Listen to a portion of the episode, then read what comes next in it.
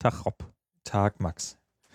Hier mal wieder live aus Live aus San Francisco, aus dem, aus der sonnigen Herzen des, äh, der, oh Gott, ja. der, aus, aus dem, live. live aus dem Silicon Valley. Menschenskinder, so müsste man anfangen. Ja, live aus dem Silicon Valley. Nerds FM am Pulsschlag der Zeit quasi. Am Pulsschlag des digital, genau, der, der digitalen Uhren. Genau, quasi der, wie heißt es, Taptic Feedback ist der digitalen Welt geht quasi direkt in unsere. Beim nächsten Tab ist es genau. Sehr schön. Ja, das könnt ihr leider nicht sehen, aber Max hat doch tatsächlich eine Apple-Uhr. Wir sind, wir sind genau, wir sind der Podcast, wir reden nicht nur über die Uhr, wir haben sie sogar. Ja, wir haben sie sogar schon. Andere Leute reden nur Genau. äh, und Max hat. Ich habe ja, ich habe mir die gekauft. Wollen wir direkt mit der Uhr einfangen? Anfangen? Fangen wir doch mit der Also ich habe mit der, äh, ich äh, vielleicht ein bisschen zur Vorgeschichte. Also, dass Apple eine Uhr rausgebracht hat, ich glaube, das hat jetzt wirklich jeder mitbekommen, das brauchen wir jetzt nicht noch mal Mhm. separat zu erzählen. Ähm, der, der, der Grund, also die, die, die Legitimation für mich selber war nicht äh, so, hey, ich brauche das Ding, weil es so geil ist, äh, sondern Ich habe einfach zu viel Geld. ja, so kann man sagen. Nee, äh, sondern so ein bisschen der Gedanke, naja, also äh, so alles, jeder Bereich, mit dem Computer jemals in Berührung gekommen sind, ist danach explodiert und einfach sehr, sehr groß geworden oder fast jeder Bereich und äh, Mhm. sehr umgekippt worden. Außer Kühlschränke. Außer Kühlschränke, stimmt. Warum sollte das bei Uhren anders sein? Und wobei, wobei der Apple-Kühlschrank, das, wenn der kommt, ich, dann, dann fliegt das alte Ding hier raus, was da, was da steht. Ähm, warum sollte es bei Uhren anders sein? Hab darum mir irgendwann mal eine Pebble zugelegt. So Der Apple-Kühlschrank würde richtig geile Eiswürfel machen. so perfekte, quadratische. Shape. Ja, genau. Oh ja, dann, dann würde es, Johnny Ive würde zwei Stunden Vortrag über eine neue, Ja. geile Eis, wahrscheinlich wären es Eiskugeln, die dann Mhm. poliert werden in einer internen Eiskugel-Poliermaschine. Nee, ein Würfel ist schon besser, weil ein Würfel hat mehr Oberfläche. Würfel mehr Ohr. Ah. Ja, ja. Wenn für ein gewiss, also für ein, Stimmt, das macht natürlich. von den konkaven Körpern, Dann, dann hätten die so eine Form, die so perfekt so, so von den konvexen Körpern hat der Würfel, glaube ich, die größte Oberfläche. vielleicht würden sie dann bewusst keine glatte Oberfläche machen, sondern eine geriffelte Oberfläche, Ja, die besonders. Ich, Aber ich freue mich auf das Video mit Johnny Ive. Ja, ja. Dann gibt es dann ah, Wasser. We reinvented. Ähm, ja, aber der wäre natürlich ansonsten total scheiße. Der Apple-Kühlschrank. Ich glaube schon. Ich weiß nicht. Ich, ich glaube, er würde nur dreimal so viel kosten wie ein normaler Kühlschrank. Und, Was kostet die Welt? und äh, du kannst halt nur Sachen reinpacken, die vorher vom Apple Review Team erlaubt worden sind, aber ansonsten ist es total geil. Nee, aber das ist ja auch so ein, so ein Ding, was, äh, wenn man so auf der C-Welt oder so sich das anguckt, das ist ja so seit 20 Jahren das nächste große Ding. Ja. Endlich mal ein Kühlschrank, der selber, weißt du, ich, mir schmeckt der Joghurt nicht, ich esse den nicht, der wird schlecht und der Kühlschrank bestellt automatisch neuen nach. Das, ist, das macht Sinn, ja. Das stimmt. Das ist. Ich glaube, das mit den Kühlschränken ist einfach. Es ist irgend, es ist auf so eine Art so naheliegend. Also du hast, Mhm. du hast dieses Gerät und du, du, Leute sitzen vor dieser großen Fläche, die sagen, hm, eigentlich ist das ja schon ein technisches Gerät. Das würde doch gar nicht großartig auffallen, wenn wir da noch einen Monitor einbauen würden. Ja, aber ich meine, also ein, magnetisches iPad-Case ist alles, was ein Smart-Kühlschrank braucht. Also, Aber das Gleiche gilt auch für Autonavigationssysteme und trotzdem kaufen die Leute sie. ja, beim Auto ist es halt schwieriger, sowas unterzubringen, oder? Also da ist die Integration, was, also, ohne Scheiß, du brauchst nicht wissen, wie alt es in deinem Kühlschrank ist, kalt reicht als Angabe. Und was, was macht denn, was können denn diese Kühlschränke? Naja, da kannst du halt irgendwelche dummen Kochsendungen gucken, kannst vielleicht ein paar Rezepte lesen, aber im Prinzip ist es halt einfach nur ein weiter Internet-Oberfläche so. Ja. Wohingegen beim Auto kannst du sagen, naja, es gibt schon ähm, autospezifische Informationen und Daten, an die du auch erstmal rankommen musst. Das ist ja nicht trivial. Und die Autohersteller schlurfen ja so ein bisschen rum. Ja klar, die wollen natürlich das Zeug verkaufen weiterhin. Aber ähm, Aber also ehrlich gesagt, ich habe jetzt so einen so einen Adapter, so einen, so einen, so einen den du dir an diesen Lüfter hängst, für 20 Dollar gekauft. Am Anfang hatte ich einen für 10 Dollar, der ist ziemlich schnell kaputt gegangen. fürs Auto jetzt? Da hänge ich mein iPhone rein. Mhm. So, und prompt habe ich ein Navigationssystem, das deutlich besser ist als das, was dir die Autohersteller für 2000 Dollar zusätzlich verkaufen. Wenn man von der Aussprache absieht. Wenn man, ich könnte mein Telefon, selbst, selbst wenn ich ein zweites Telefon kaufen würde, das nur exklusiv dafür da ist und auf, auf Englisch stelle und ein iPhone 6 nehme, kostet es immer noch einen Bruchteil dessen, was ein professionelles Navi kostet. Mhm. Und ähm, das ist, also es ist, trotzdem kaufen die Leute Navigationssysteme. Ich, also das ist sowas, was, was mich nie, mir nicht mehr so. Das Einzige, was ich vermisse, ist ein AUX-In in meinem Auto. Das ist wirklich so, dass ähm, Oder was, was auch komisch ist, warum, also ein Auto hat ja Antennen, sollte man meinen. ja. Und ein Auto ist ja auch, also du könntest ja sicherlich, wenn du jetzt in dein Auto eine, eine Antenne einbauen würdest, die du dem Telefon zur Verfügung stellen könntest. Ich, ich kenne mich mit Antennen nicht genug aus, aber ich weiß nicht, ob das Das gab es eine Zeit lang. ob das agnostisch sein könnte. Also ob ich eine Antenne machen kann, die auch, sagen wir mal, mit 5G und 6G noch funktionieren könnte. Ach so, Ähm, weißt du, ich glaube äh, nicht. Ich glaube, die müssen immer speziell auf die Frequenzen relativ gut abgestimmt sein. Mm, Okay. Und Anten Antennenkabel sind auch relativ, also die sind, ich glaube, die kannst du nicht einfach so ein Lightning-Kabel, so ein, so ein, so ein Antennenkabel mit reinpappen, weil Ja, okay, aber es könnte ja auf alle Fälle so eine Art, ähm, also dann ist meinetwegen, habe ich ein 3G-Modem in meinem Auto drin und über Lightning sage ich irgendwie, naja, hier ist die, sind die Daten von der SIM-Karte, connecte mal, aber du hättest halt eine wesentlich Hm. bessere Verbindung das stimmt. Ähm, und weiß der Geier, was das ist.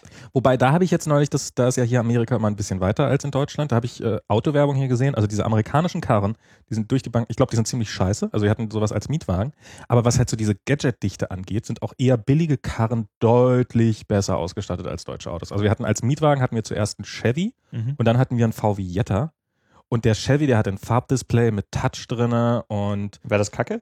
ähm, es war natürlich nicht gut, aber, ähm, aber du konntest per, du konntest dann, also ich konnte problemlos das Auto mit dem, mit dem Radio verbinden per Bluetooth und konnte dann meine Musik darüber hören Mhm. und konnte telefonieren und konnte, so. Und dann haben wir halt einen Jetta bekommen, der, glaube ich, der, dieselbe Ausstattungsklasse war und halt ein VW und der hatte ein Schwarz-Weiß-Display und nicht mal Bluetooth. Mhm. Und ähm, also so ich und und ich habe Werbung hier gesehen von Autos, die halt damit geworben haben, dass sie eine Internetverbindung drin haben und dass die auch irgendwie die ersten zwei Jahre dann kostenlos ist, wenn du das Auto gekauft hast oder irgendwie sowas. Also Aber, aber trotzdem, beim, beim Kühlschrank muss man halt nicht mit dem kalten Gefäß integrieren. So. Im Das Prinzip stimmt. brauchst, der Kühlschrank hat schon eine flache Seite vorne und da musst du eigentlich nur ein iPad dran kleben und dann bist du fertig. das Wohingegen beim Auto, A, hast du nicht, gibt es keinen perfekten Slot, wo man sagen kann, da passt auch noch das iPad von in drei Jahren rein. Ähm, einfach, also du könntest jetzt nicht einfach so ein so ein, so ein, so ein Slot haben in deinem Dashboard, wo einfach ein iPad reinhängt das stimmt. ähm, Formfaktormäßig würde es nicht funktionieren. Und dann brauchst du halt immer noch, also um was Geiles zu machen, brauchst du halt die Daten aus dem Auto. Aber beim Kühlschrank bräuchtest du höchstens wissen, was drin ist. Ähm, das ist am Ende des Tages aber auch nicht wirklich sinnvoll, weil wenn du jetzt, eine, wenn du jetzt eine, sagst, du machst jetzt eine geile Koch-App ähm, oder so, die dann halt total, wenn die genau weiß, was in deinem Kühlschrank ist, kann die dir halt super Rezepte angeben, äh, anbieten. Du hast halt auch trotzdem nicht alle Sachen im Kühlschrank so.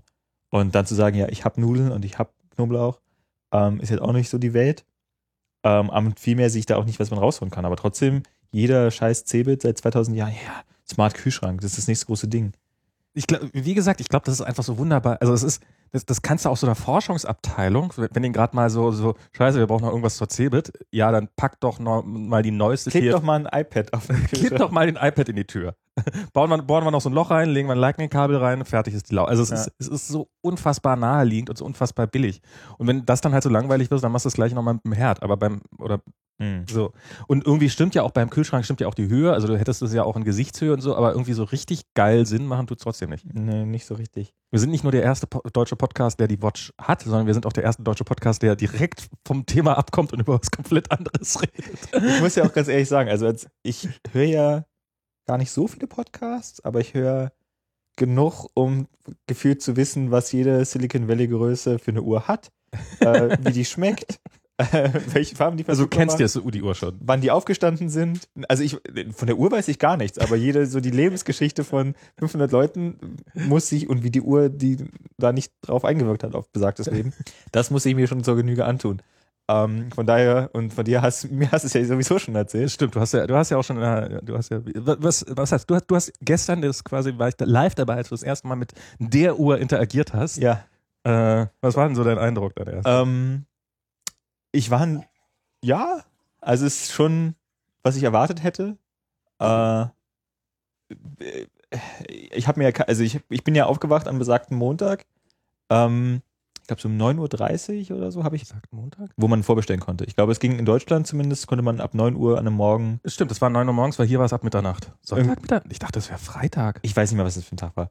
Ähm, nichtsdestotrotz bin ich aufgewacht und ich habe jetzt ja auch nicht, muss ja jetzt nicht um 8 auf Arbeit sein. Ja. Ähm, und dann habe ich irgendwie, ach ja, Uhr, hm, mal geguckt. Und dann hätte ich irgendwie, also ich war, ich war schon dem sehr ambivalent gegenüber. Wenn ich eine, wenn ich jetzt zum Beispiel diese, diese Entwicklerlotterie gewonnen Ja. hätte, wenn sie mir gesagt haben, hier kannst du bestellen und wirst expedite, dann hätte ich es gemacht. Ähm, aber ich hatte weder Bock, mich irgendwo anzustellen, noch irgendwie früh aufzustehen. Und dann war ich halt, äh, habe ich auf der App geguckt und dann hätte ich irgendwie noch eine 32 Millimeter mit dem rosanen oder roten 48. Band. Ja. Nee, also die große auf alle Fälle. Ah, okay, Die Gro- 42. Genau, 42 so. Äh, die, die große mit dem roten oder so Band in Alu, die ich auch überhaupt nicht wollte, Okay. hätte ich dann halt noch in diesem kleineren Window haben können. Und das war mir dann zu viel Aufwand, hatte ich schon keinen Bock mehr. Ich habe ähm, Punkt Mitternacht saß ich hier vom Rechner, habe die ganze Zeit Reload, Reload, Reload im App Store, ähm, im, im Apple Store gedrückt Mhm. und habe dann so auf Twitter gesehen, wie so, hey, meine Bestellung ist durch, hey, Bestellung ist durch. Bei mir immer noch, äh, we, we will be back soon. Mhm. Was geht denn da ab? Bis ich dann mitgekriegt habe, okay, ich muss über die App bestellen. Ja.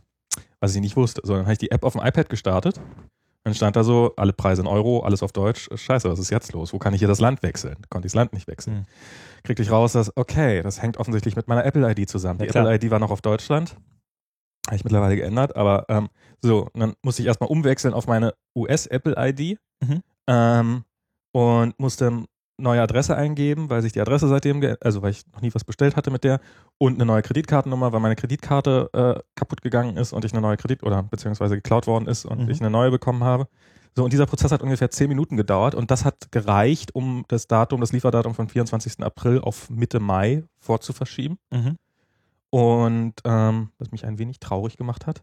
Aber dann habe ich ähm, einen Tag vor, also am Tag, als es losging, kriegte ich dann plötzlich die Mail, hey, your, your watch is shipping. Und ähm, dann hatte ich sie doch am 24. Also Immerhin. so diese, diese ähm, Tradition von Apple, so dieses erstmal äh, lieber sehr konservative Zahlen nennen und dann Mhm. die Leute überraschen, ähm, hat, hat auch in dem Fall funktioniert. Ist ja auch ein, ein guter Ansatz, finde ich.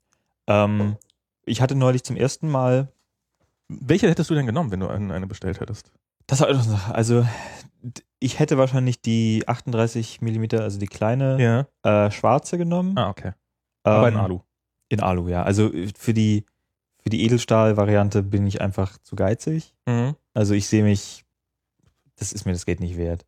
Äh, und ich mache mir auch, also ich würde mir auch Sorgen machen, dass ich die einfach nicht benutze. Also Okay, ja. mein, mein Apple-Gerät, was ich nicht benutze, was ich mir trotzdem kaufe, ist schon das iPad. Da brauche ich nicht noch ein zweites. Ähm, aber ja, jetzt, jetzt wo ich keine habe, kann ich auch mitleben.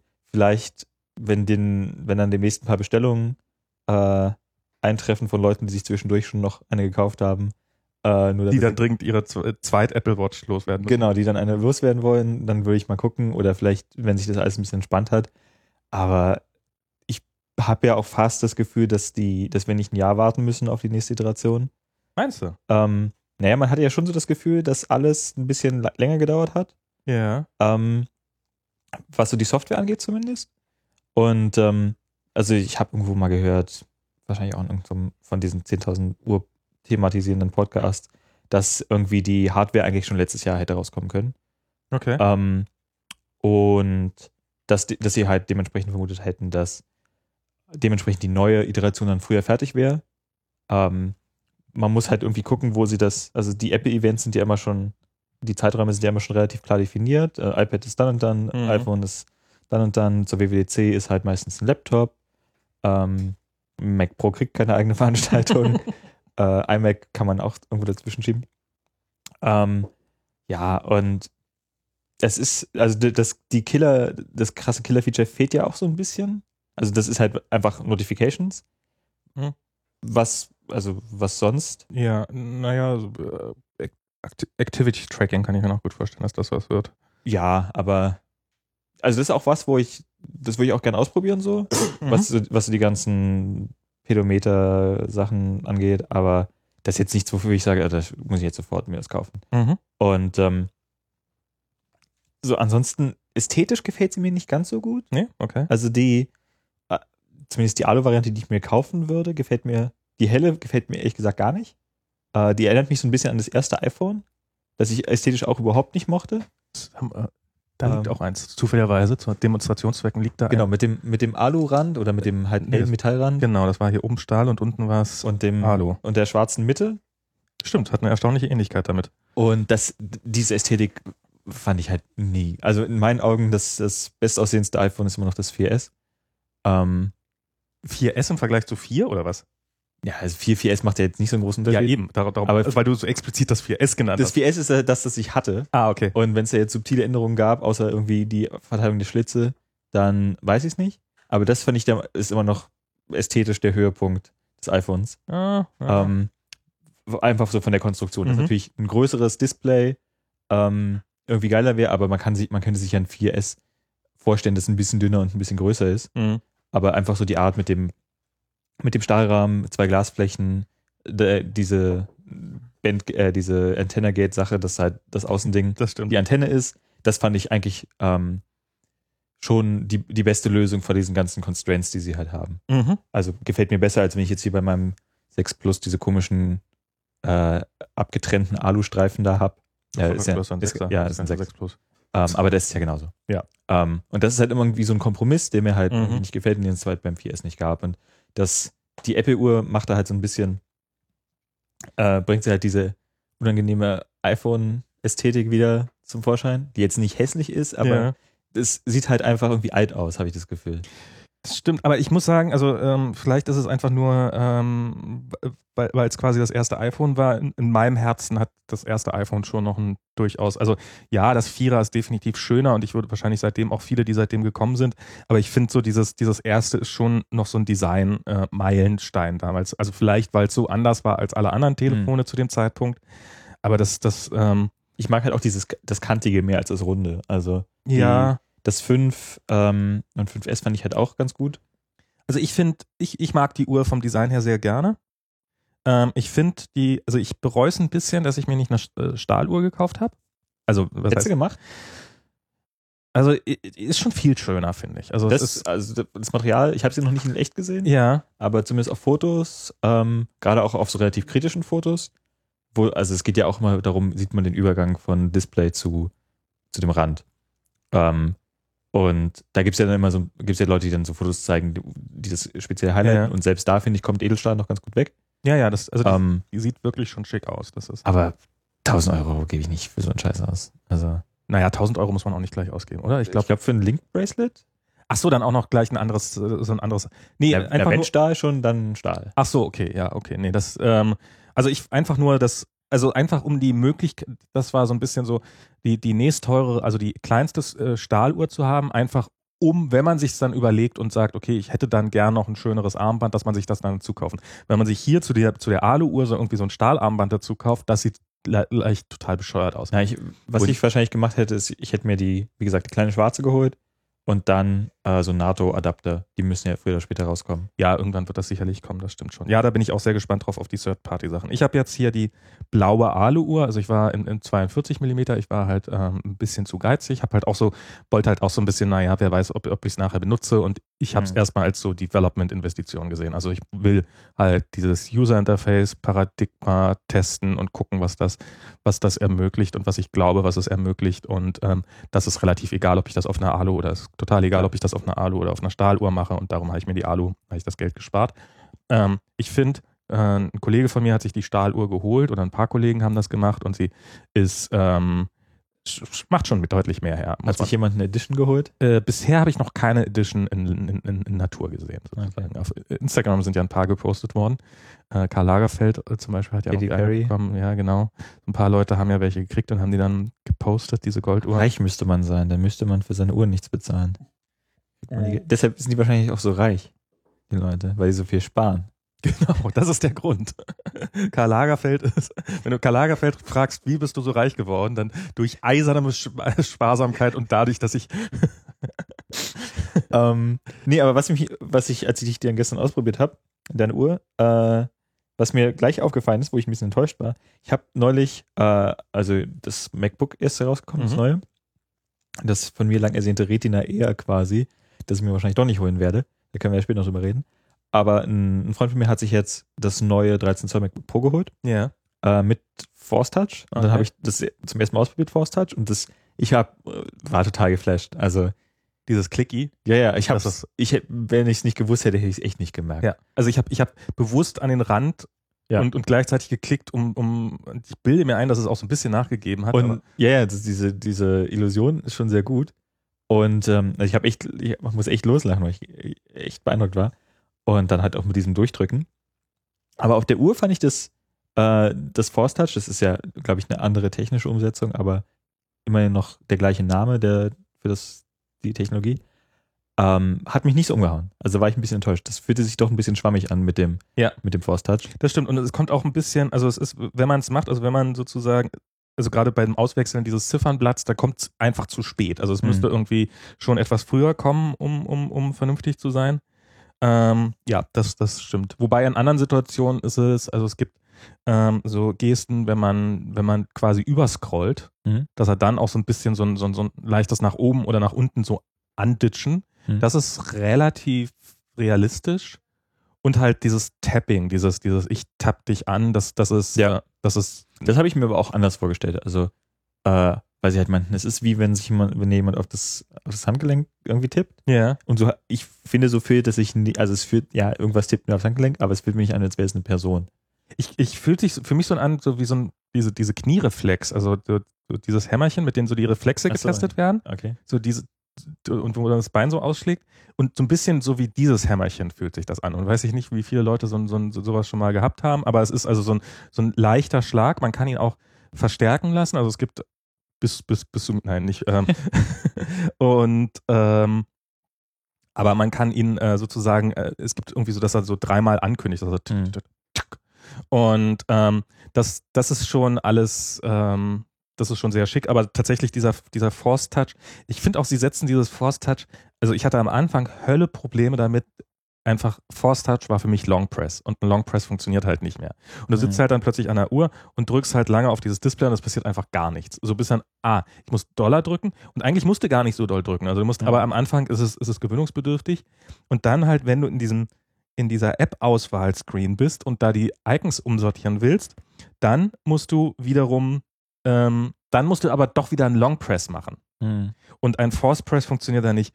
Was sie dabei geritten hat, warum das so ist, äh, würde mich echt mal interessieren. Ja, also wegen so, der Konsistenz mit dem iPhone. Das ist halt auch die Sache. Also iPhone mit Force Touch, das wäre schon, ho- das wäre schon ziemlich geil. ich wette, das kommt. Ja, muss ja. Also es ist, ja. Also wenn sie sich sogar die Mühe gemacht haben, da eine API draus zu stricken für den Mac, ähm, dann wird das kommen. Und das, definitiv, ja. das ist auch ziemlich nice. Also Das ist, das ist, und, und das ist halt auch so ein bisschen das Spannende hier daran, äh, so zu sehen. Ähm, also damals, als das iPhone kam, da war ja sozusagen, da wirkte ja der Mac plötzlich so ein bisschen alt, weil halt dieses neue User Interface-Paradigma da war. Mit Touch und halt auch eine Menge modernen Elementen, die sie nicht einfach so auf den Desktop übertragen konnten. Das gleiche, würde ich sagen, ist jetzt nochmal äh, sicherlich nicht ganz so ausgeprägt, aber mit der Uhr der Fall. Also es sind, diese Uhr hat einfach so Sachen drinne, die die, die das Telefon durchaus ein bisschen alt aussehen lassen. Also was, was Mhm. mir tatsächlich passiert ist, also dieses, ähm, dieses, ich drehe die Uhr so in Richtung hin, dass ich sie ablesen will und dann leuchtet sie einfach auf. Das funktioniert leider nicht in 100% aller Fälle. Ja. Aber es funktioniert oft genug, um tatsächlich so, so einfach so, wow, wie machen die das? Also so, ein- so ein gewisses magisches Element zu haben. Und da ist es mir neulich tatsächlich passiert, ich habe es auch äh, auf Facebook geschrieben, dass ich das Telefon aus der Tasche holte, es so in der Hand hielt und, und so und wartete, wann, wann geht denn das Display an? auf sein, sein Spiegelbild im schwarzen, im schwarzen Glas. Und dann fiel mir erst ein, ah, da muss man ja einen Knopf drücken, damit da was passiert. Und, Jetzt ist meins gerade gecrashed. Ach nee, das war noch Hearthstone. und jetzt ist es, äh, und bei der Uhr ist es, und halt die an, und dann halt diese Geste zum Beispiel, dass wenn du, wenn du das Display komplett abdrückst, dass es dann einfach ausgeht, also dass dann das Display ausgeht, beziehungsweise wenn du angerufen wirst, dass es dann leise wird und so. Also Na, vor allen Dingen, ähm, Force Touch Force Touch, auf dem iPhone ist jetzt auch nicht so ein, äh, so ein weltbewegendes Ding, aber es wäre halt auch ein gutes, sage ich mal, Talk-Gimmick für ein 6 Plus S oder wie auch ja, immer. definitiv. Also da- da- das ist, das ist so ein, und als Entwickler bist du wieder gezwungen, es zu kaufen, weil Genau. haben wir, haben wir wieder ein gutes Argument, warum wir es unbedingt kaufen müssen, weil Ja, ja, ich brauche hier unbedingt. Ja, äh, wir müssen ja, müssen ja auf dem Tan Aber auch dieses Force Touch, also wenn das ein bisschen, also wenn, wenn dieser Motor ein bisschen programmierbar ist, hm. da gibt's echt ein paar schöne Elemente. Also was ich zum Beispiel Na, Tastatur wäre schon, das Feedback für die Tastatur wäre schon. ein vernünftiges super. Feedback in der Auf dem iPad auch. Holla. das, das, das könnte ziemlich geil sein, ja. Ähm, ich habe so, was ich jetzt von der Uhr habe, also, äh, ach so, genau, kann ich ja nochmal so mein, so, so. also ich finde für ein 1.0 ist es weitaus besser, als ich gedacht hätte. Mhm. Äh, es ist schon so relativ ohne Apps, finde ich erstaunlich nützlich, einfach Ja. ein nützliches Gerät. Ähm, so ein, es gibt Anwendungen wie zum Beispiel ein Timer, der auf dem, also so einen Timer nutze ich, ich habe Siri sehr häufig, also, oder das Einzige, wofür ich Siri genutzt habe, ist, um den Timer zu stellen. Mhm. Und es ist halt ein großer Unterschied, ob man jetzt an der Uhr Siri benutzt und damit den Timer stellt oder ob man es auf Telefon aus der Tasche holt. Und dieses Gefühl, oh, jetzt muss ich mein Telefon aus der Tasche holen, extra, oh, ähm, ist ungefähr so plötzlich wie so jetzt gerade so das Gefühl, wenn man irgendwas am Telefon macht und extra an seinen Rechner latschen muss. Also so dieses Mhm. Dinge mal eben rasch auf dem Armgelenk machen, das ist, das hat schon was. Ähm, aber es müssen immer Sachen sein, die man schnell machen kann, weil, also was mir aufgefallen ist, dass diese Handhaltung, also diese, diese Mhm. übliche auf die Uhr guck Armhaltung, dass die eigentlich sehr unangenehm ist für den Musst du Arm. einen Knopf drücken für Siri? Oder kannst du jetzt einfach. Ähm, man kann sagen, hey Siri, also man kann es quasi in diese Position bringen, hey Siri, wie spät es ist. Gucken, ob sie reagiert. Nee, hat sich jetzt beschlossen, das zu ignorieren. Ansonsten, was deutlich besser funktioniert, ist einfach den, den, den die Digital Crown, also die, der, äh, digitale Krone. die digitale Krone, die digitale Krone der Schöpfung. Man nennt es, nennt man das im Deutschen Krone ne? an der Seite einer Uhr? Krone. Ich habe von Horologie auch gar keine Ahnung. Brauchst du jetzt auch nicht mehr. Nee, ich mache lieber Hortologie. Das ist Gartenkunde. Ah, wie heißt, äh, wie gibt es auch ein Expertenstudium in den die Namen von äh, möglichst vielen Expertenfächern auswendig Na, kennen, weil darin wahrscheinlich- wärst du gut. Etymologie. Nee, Ah. das, ist, das ist die Lehre der Wortherkunft. Ja. Nicht zu wechseln mit Entomologie, das ist für äh, Insekten oder Heuschrecken oder so. Mykologie ist dann die Pilze. Max hat nämlich Pilze in der Badewanne. Und da meinte ich heute schon zum Frühstück, äh, wo die besagte Pilze nicht serviert wurden, äh, dass ich, wenn ich Ahnung von Pilzen hätte, dann könnte ich die jetzt einbringen. Aber habe ich nicht. Genau, Und- also wir, wir haben nicht in der Badewanne leider nicht, weil da konnte man sie einfach wegmachen. Wir, aber im Bad wachsen bei uns Pilze jetzt. Genau. Ich glaube, jetzt, aber jetzt bitte nicht über die Pilze, die sonst wo bei uns hier im Intimbereich wachsen. Mm.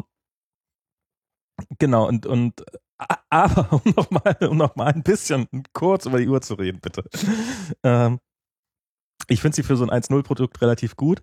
Die Apps, die es gibt, sind, mei also sind meistens für den falschen Anwendungsfall gemacht im Augenblick, nämlich Hm. für längeres Rumtappen. Hm. Und ich verstehe, also ich, ich finde es ich find's lustig, welche App es, Apps es überhaupt gibt. Also die ganze deutsche Medienlandschaft ist ja so Bild und ähm, Spiegel und sowas sind alle auf der FAZ, sind alle auf der Uhr vertreten. Die Deutsche Bahn hat am Tag 1 für das neue Apple Gadget eine App draußen. Das, Die haben aber auch nicht, die haben nicht mal Passbook, oder? ich glaube, die haben nicht mal Passbook, ja, das stimmt. Ähm, also für so, für so Airlines und Bahn, dieses ganze Eincheck-QR-Code-Ding. Ja. Das finde ich halt schon, macht schon Sinn. Aber ansonsten ähm, fällt mir jetzt kein, also von den Apps, die ich sonst so gesehen habe, fällt mir eigentlich nichts ein, wo ich sagen würde, das bräuchte ich jetzt unbedingt. Apple Pay ist toll. Gut, das geht, also ja, aber das ist ja auch keine, also ich meine jetzt so Third-Party-Apps. Ja, also und was für mich ein totaler No-Brainer gewesen wäre, wäre Swarm. Also Mhm. Swarm-App finde ich total naheliegend, so zum Einchecken. Ja. Gibt's nicht. Es gibt eine Foursquare-App, um, ähm, um rauszusuchen. Uber hat eine App, Lyft hat leider keine Mhm. bisher. Also das finde ich macht auch Sinn. Also gerade wenn du, ähm, du hast ja quasi zwei Interaktionen. Aber das sind auch immer so Sachen, da denke ich mir, der wäre halt auch, ähm, wenn das über Siri ginge, Ja. Also das habe ich mir ja vor der Uhr immer so gedacht, dass die ganzen Sachen, die mir so eingefallen sind, hätte ich eigentlich viel lieber über Audio. Und wenn ich einfach Siri sagen könnte, Siri, komm mir ein Uber, ähm, das wäre ja auch geil. Also äh, man hat ja mal zwei Interaktionen. Die, die zum Bestellen finde ich gar nicht schlimm. Mhm. Ich finde die Interaktion würde ich mir gerne einsparen, wenn ich aussteige und wenn ich dann sozusagen die, die, diese Notification kriege, ja, du bist jetzt ausgestiegen, Ach nee. rate doch deinen Fahrer kurz. Musst du die raten? Ich weiß nicht, ob man die raten muss, aber ich, ich sehe halt gerne, also die Information, wie viel hat das Ganze jetzt gekostet und auch dieses Gefühl zu haben, okay, der fährt, äh, ich weiß nicht so hundertprozentig, wie Lyft funktioniert Mhm. und ob die da auch meine Position checken während der Fahrt. Aber ich könnte mir, ich weiß nicht, ob der Fahrer einfach, wenn der ver vergisst, also wenn er entweder wirklich vergisst oder böswillig vergisst, den entsprechenden Button zu drücken, dass ich ausgestiegen bin, Mhm. ob ich dann einfach, ob der jetzt quasi noch weiterfahren kann auf meine Kosten oder sowas, äh, oder beziehungsweise, dass ich das dann bezahlen muss oder sowas. Mhm. Und darum finde ich dieses, dieses, dass ich da nochmal die Benachrichtigung, hey, danke fürs Fahren, die kriegt, ich habe sie bisher immer problemlos bekommen, wahrscheinlich gewöhnt man sich irgendwann auch dran und akzeptiert es einfach und weiß, dass die da nicht bescheißen, finde ich ganz angenehm. Und Mhm. sozusagen dieses, okay, ich habe jetzt den Fahrvorgang für mich abgeschlossen, das, das finde ich auf der Uhr ganz angenehm. Ähm, könnte man ja, glaube ich, auch durch diese Notifications, diese neuen haben, also die haben ja diese, gibt ja drei, Apps, die du bauen kannst. Du kannst Watch-Apps bauen, du kannst diese Glances bauen und ähm, diese Rich Notifications und das wäre dafür ja wie gemacht. Ja. Ähm, es ist angenehm äh, für ja so kürzere, also iMessages, also Notifications zu sehen. Dafür ist es wirklich gut. Mhm. Obwohl, das würde ich mir auch so sehr wünschen übers, ähm, über halt Akustik. Also, Kannst du auch mit Siri haben. Du kannst die letzten Nachrichten einfach vorlesen. ja, du kannst, du kannst jetzt Siri fragen, ja, lies mir mal die letzten Nachrichten vor. Ähm, aber was ich halt, ähm, was ich halt gerne hätte, ist, ich höre Musik und bin unterwegs und jetzt kriege ich halt so eine, äh, also das hat, was ich, das muss ich irgendwie was falsch eingestellt haben. Was mir oft passiert ist, dass die Musik runtergeht und dackt, ja. aber ich kann keinen Sound höre. Also entweder ist der, geht der halt einfach unter, okay. aber manchmal, die Musik wird kurz leiser, okay, ich habe scheinbar was bekommen, aber ich habe da kein Bingen gehört. Vielleicht liegt das aber auch nur an den, an meinen zigtausend Messengers, die, mit denen ich mich rumplage, wo ich einen falsch konfiguriert habe. Äh, nichtsdestotrotz würde ich mir an der Stelle einfach wünschen zu sagen, also weil meistens ist es dann halt so, okay. Das ist also meistens so eine Nachricht, Okay. die ich dann bekommen habe oder aha oder boff oder was auch immer, was, was für einsilbige Kommentare meine Freunde so absetzen. Ähm, da wäre das Vorlesen schneller gegangen, als den Sound abzuspielen.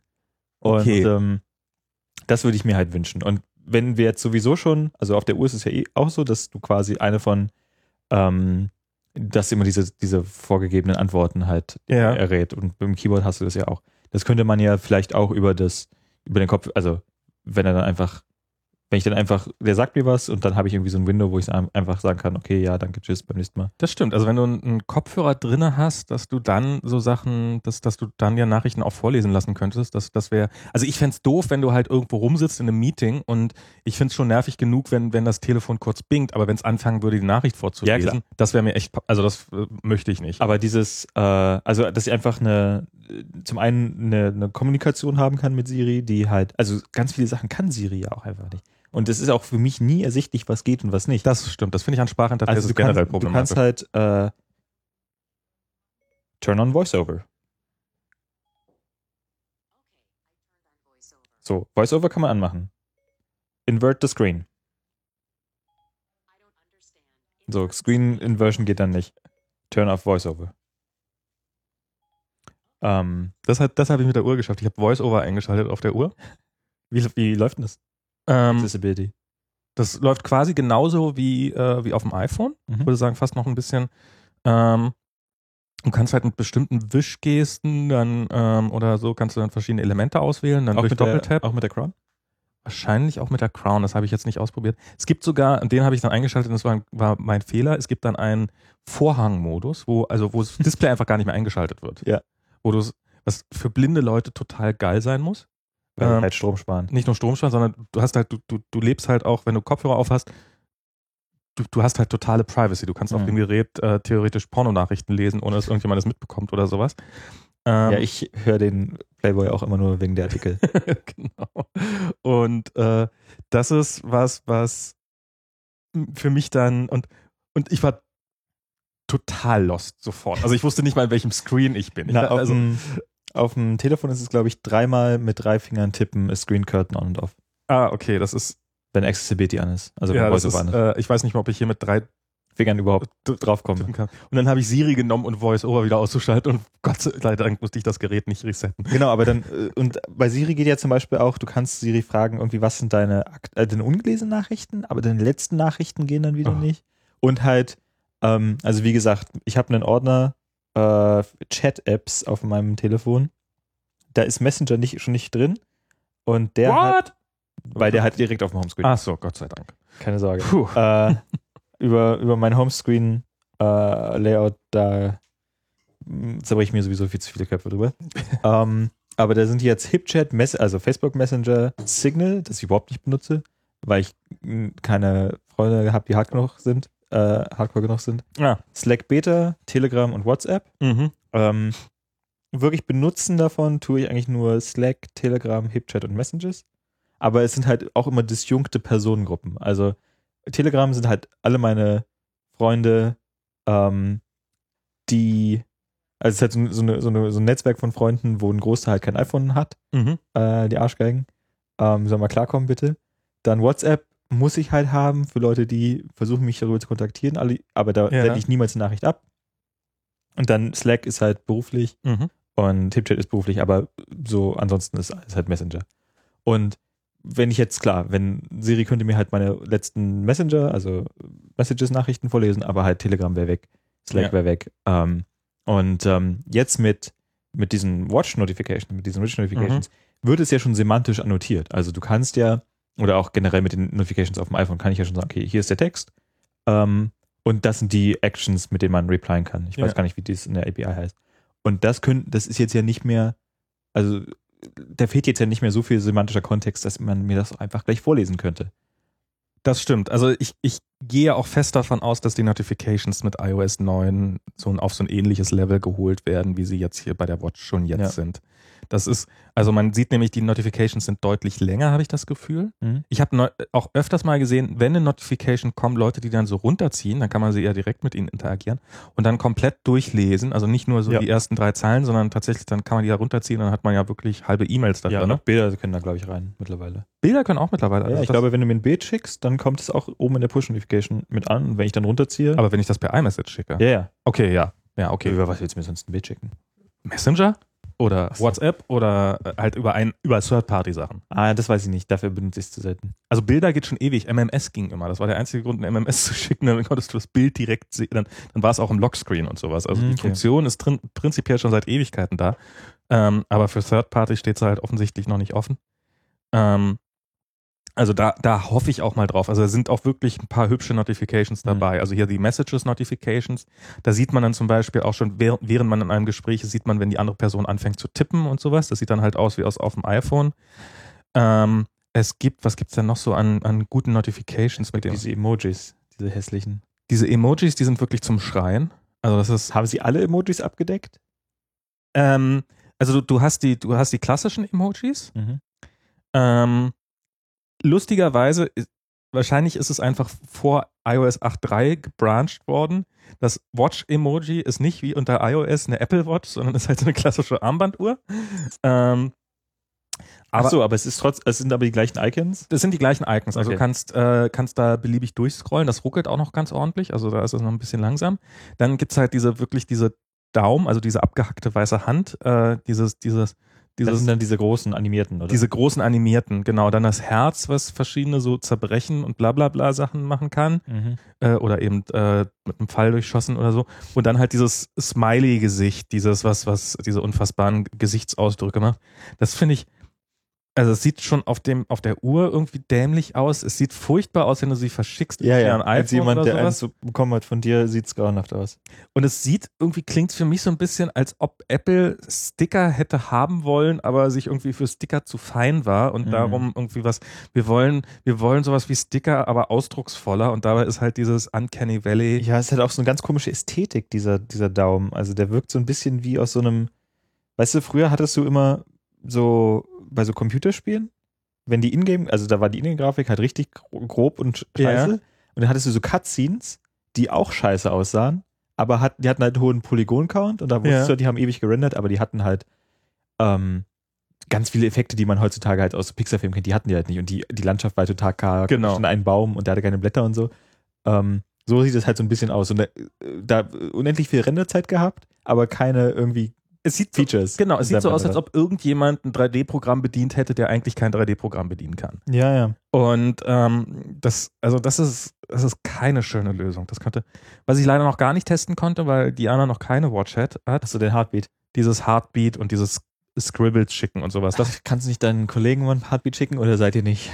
ähm, das, das könnte ich tun, aber ich habe leider keine. Ich, ich, äh, wir benutzen intern entweder Slack oder Messenger und das funktioniert super. Und ich habe von nicht einem Kollegen die Telefonnummer und könnte mal kurz eine iMessage drüber schicken oder sowas. Aber ich werde es auf jeden Fall noch ausprobieren. Das ist. äh, Aber wenn jetzt jemand zuhört und Max iMessage E-Mail-Adresse raten kann, dann will Genau, dann- wieder eine Heartbeat schicken. Wir werden, ja, äh, das stimmt. Das wäre, das wäre, oh Gott, jetzt kriege ich irgendwann in den kommenden Tagen von wildfremden Leuten irgendwie Heartbeats zugeschickt. ja. Ich weiß nicht, ob das schön ist, was du gerade. Ähm, das ist was, was, was total, äh, genau, was, was, äh, was, was ist, was mir noch. ah, ja, warum sie da nicht einfach Sticker nehmen und sowas. Also so ein bisschen so diese. Aber ich glaube, es wird so, es wird noch eine Form der Kommunikation geben auf dieser Uhr, die so wirklich, die, die auf dem Telefon nicht wirklich gut funktioniert, für die du diese Uhr brauchst. Und das kann ich mir gut vorstellen, dass es da so eine, so eine, ähm, also so Emoji-Kommunikation mit vielen Menschen oder sowas, dass das einfach gut funktioniert. Und ähm, Ja, ich weiß nicht. Also die, diese Heartbeat geht ja auch in diese Richtung. Das ist halt Ja. was, was du nur machen kannst, wenn beide Parteien halt so ein, so ein iPhone, äh, so eine Genau. Apple Watch haben. Deshalb kannst du es ja auch nicht machen. Ähm, aber ich würde, ich finde es schon irgendwie rückschrittig zu sagen, wir, wir haben jetzt ein Kommunikationsmedium wieder eingeführt, das an Gerät gekoppelt ist. Und bei diesem Heartbeat-Ding, da ist es halt ganz süß, ja, aber es ist ja auch, also das ist ja sicherlich auch emotional wertvoll, aber es ist ja keine kritische Kommunikation, die darüber abgewickelt werden kann. Also ich, ich glaube nicht, dass es, dass es zwangsläufig eine Uhr braucht, aber ich glaube, es wird eine Kommunikationsform geben, die auf einem, Medi auf einem anderen Medium einfach keinen großen Sinn macht. Also ich zum Beispiel sowas wie Twitter, finde ich, ist nach wie vor der perfekte Dienst. Darum finde ich es eigentlich so dumm, äh, irgendwie so, so fragwürdig, warum sie, warum, warum, warum es Twitter so schwer fällt, Geld zu verdienen. Weil ich finde, es ist der perfekte Dienst für ein mobiles Gerät. Es sind relativ kurze Nachrichten, es sind kurze Informations-. Häppchen, die sich relativ schnell schreiben und, und noch schneller lesen lassen. Und ist sozusagen für diesen, diesen, ich gucke nur mal kurz drauf, Lebensstil, den ein Mobiltelefon symbolisiert, eigentlich finde ich perfekt gemacht. Und es ist nach wie vor einer der großen Suchtfaktoren für mich für, für, für Twitter. Und das kann ich mir halt vorstellen, dass es irgendwie, dass es so eine Kommunikationsform gibt, jetzt was ich mir am ehesten vorstellen könnte, dass du irgendwie einen Übersichtsscreen hast, wo du den, den Gemütszustand aller deiner Freunde irgendwie auf einen Blick siehst oder irgendwie sowas, Mhm. was halt irgendwie auf einer Uhr Sinn macht, aber irgendwie auf einem Telefon nicht. Und das kann ich mir gut vorstellen, dass es in zwei, drei Jahren, während wir irgendwas haben, was, was so wie was heute auf einem, also auf einem Telefon Sinn macht und auf einem Desktop keinen Sinn gemacht hat, dass man das gleiche mit der Uhr haben wird. Das, Ah, okay. äh, das ähm, ähm, relativ hardwareunabhängig und es wird es bestimmt auch zumindest am Anfang für Telefone geben, weil es, aber auf dem Telefon wird es einfach nicht so einschlagen. Ähm, Deine Pebble, der hast du jetzt abgeschworen. den, der ich jetzt den Strom abgezogen. Ähm, nee, also die, die, also zwei Uhren tragen finde ich jetzt ein bisschen doof. Klar, aber kann ja sein irgendwie. Ich, ich, Also find, findest du, es gibt was, was die Pebble besser gemacht hat? Mal von Batterielaufzeit vielleicht abgesehen? ich, mm, nee. Also tatsächlich nichts. Ich finde auch die Pebble, also ich, ich mag die und ich finde diese neue Pebble Color, die finde ich Time. Äh, Pebble Time, genau, also diese mit dem Farbdisplay und diese Timeline-Darstellung und so. Ich finde, sie haben da so das Maximale, was man aus ihrer Position draus machen kann, haben sie rausgeholt. Und ich glaube, ich glaube, das ist ein schönes Produkt. Und ähm, aber für mich, mich in meiner speziellen Situation, ähm, also, so, also die, die Uhr ist halt wesentlich mächtiger. Hm. Ähm, zur Batterielaufzeit kann ich mal sagen, bei mir hält die absolut problemlos einen Tag durch. Also ich habe Ja. gestern Abend war die noch über 60 Prozent voll, als ich zu, zum Laden gepackt habe. Ansonsten so war sie eigentlich so immer um die 40 Prozent, wenn ich sie den ganzen Tag getragen habe. Also diese 18 Stunden. Hm. Ich glaube, damit die nur die Uhr nur diese Zeit reicht, muss man wirklich schon, vielleicht, vielleicht das kleinere Modell, das, das kleinere Modell hat ja einen kleineren Akku, dass das dann weniger hält, aber hier die 42 Millimeter hält für mich problemlos den ganzen Tag durch und ähm, ist bestimmt, wenn man irgendwie vielleicht, wenn ich dann so ein ähm, Jogging mache, zwei Stunden lang oder sowas, das, aber selbst wenn ich hier irgendwie, also ich, ich mache halt bessere Spaziergänge, Hm. äh, hin und wieder mal, dass ich hier einmal äh, den Berg hochrenne und dann wieder runter und das dauert irgendwie so 30 Minuten oder sowas. Selbst wenn ich das mache, merke ich keinen nennenswerten äh, Einfluss auf die Uhr dabei, also auf die Batterielaufzeit. Das ist, das, das, da bin ich sehr, sehr positiv von überrascht. Also das haben sie Okay. auch. Ähm, und am ersten Abend hatte ich sie bis auf 20 Prozent runter, aber das war ich auch nie nur nah dran seitdem. Mal gucken. Wenn die ein bisschen altert und sowas, dann wird das sicherlich noch sich ändern, aber Ja, das ist, halt, das ist auch eine Frage, wo ich mal gespannt bin. Also bei dem iPad sehen wir ja, dass die, ähm, also da wissen wir ja quasi immer noch nicht, wie jetzt der Upgrade-Cycle aussieht bei einem iPad. Also die, die Verkäufe sind ja rückläufig. ja. Ähm, und beim iPhone ist es halt super. Alle zwei Mhm. Jahre werden die ausgetauscht bei den meisten Leuten. Ähm, und beim iPad halten die ja ewig. Also wir benutzen immer noch regelmäßig unser iPad 2, Mhm. obwohl wir ein iPad Air 2 haben. Ähm, aber für das haben wir keine Hülle, deshalb können wir es nicht aufstellen. Deshalb können wir Ah. darauf äh, keine Sendung gucken am Frühstückstisch und deshalb benutzen wir das iPad 2 an der Stelle. Hm. Ähm, und das tut seinen Dienst halt auch tadellos. Und Das iPad 2, das war einfach ein gutes Gerät. Das iPad 2 ist auch das iPad, an das sich die Leute erinnern werden. Also das iPad 1 war kacke. Das ist Mhm. auch ein Grund, warum ich mir keine Uhr gekauft habe, weil ich, also man sagt es ja, Ja. oft so bei Apple, dass man die erste Generation gerne überspringen kann. Und das iPad ist halt auch, also das iPad 2 war dem iPad 1 in jeder Hinsicht sowas von überlegen. Und ähm, Das iPad 2 wird ja jetzt quasi noch verkauft. Als, noch? als, nein, es wird, aber das, das Retina, äh, das, das kleine Mini, das nicht Retina Mini. das nicht Retina Mini ist ja nach wie vor im Wesentlichen ein iPad 2 ein bisschen geschrumpft. Stimmt schon. Ähm, genau, und bei dem, beim iPad ist halt die Frage, also wenn iPad-Apps sind ja auch so eine Sache. Also es Mhm. gibt ja, gibt ja kaum eine App, die iPad-exklusiv ist. Mir fällt Das keine stimmt. ein. Ähm, und schon gar keine, mit, von der irgendjemand leben könnte. Ähm, und die, beim, also ich würde jetzt auch, wenn ich jetzt eine App machen würde, ähm, die einen guten iPad-Use-Case hat, also Mhm. sagen wir mal vielleicht irgendwie so ein Kochbuch oder irgendwie ein Spiel, wo ich den Platz brauchen würde, ich würde auf alle Fälle auch ein Telefon machen. Mhm. Äh, würde ich niemals drüber nachdenken, auch nur einen Moment nur iPad exklusiv zu launchen. Ähm, nichtsdestotrotz, weil ich halt auch weiß, naja, iPad ist halt einfach nicht so ein krasser Markt. Und ich vermute mal, ein Grund dafür, dass halt da nicht so viel abgegradet wird, ist halt, du hast halt viele Leute, die benutzen das halt für drei Sachen, E-Mail, ein bisschen Facebook vielleicht und halt Filme gucken. Mhm. Ähm, für was anderes wird unser iPad 2 auch nicht verwendet und dafür reicht es halt wahrscheinlich auch noch in einem Jahr oder in zwei Jahren. Ja. Ähm, und ich bin mal gespannt, wie bei der Uhr dann die Upgrade-Cycle aussehen. Das stimmt. Und entweder können sie halt sagen, sie statten jetzt halt die neuen Geräte mit irgendwie Features aus, die, die das Sinn machen, Mhm. aber dann hast du halt wieder so eine Fragmentierungsgeschichte. Ähm, was ich aber eher nicht glaube. Also ich glaube eher, dass sich die Uhr relativ langsam entwickeln wird. Also wenn wir, also wir werden höchstwahrscheinlich ein Upgrade sehen in einem Jahr, Mhm. aber ich würde erst, jetzt würde ich vermuten, wir, das hat halt mehr Laufzeit, vielleicht noch irgendwie ein bisschen größeres Display im Verhältnis zum Rand zumindest, vielleicht ein bisschen dünner. Ähm, Ja, ja. hm. aber ich sehe jetzt, ich sehe jetzt nicht, dass es irgendwelche Hardware-Features hat, wo man sagen würde, wenn man eine hat, mit der man zufrieden ist, dafür upgrade ich jetzt.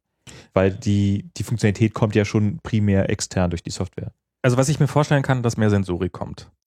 Ähm, also dass so Sachen kommen wie, ähm, also was ja wohl jetzt schon drin ist, was sie aber gar nicht bewerben haben, dass sie den, den äh, Blut-Sauerstoffgehalt messen können, theoretisch. Okay.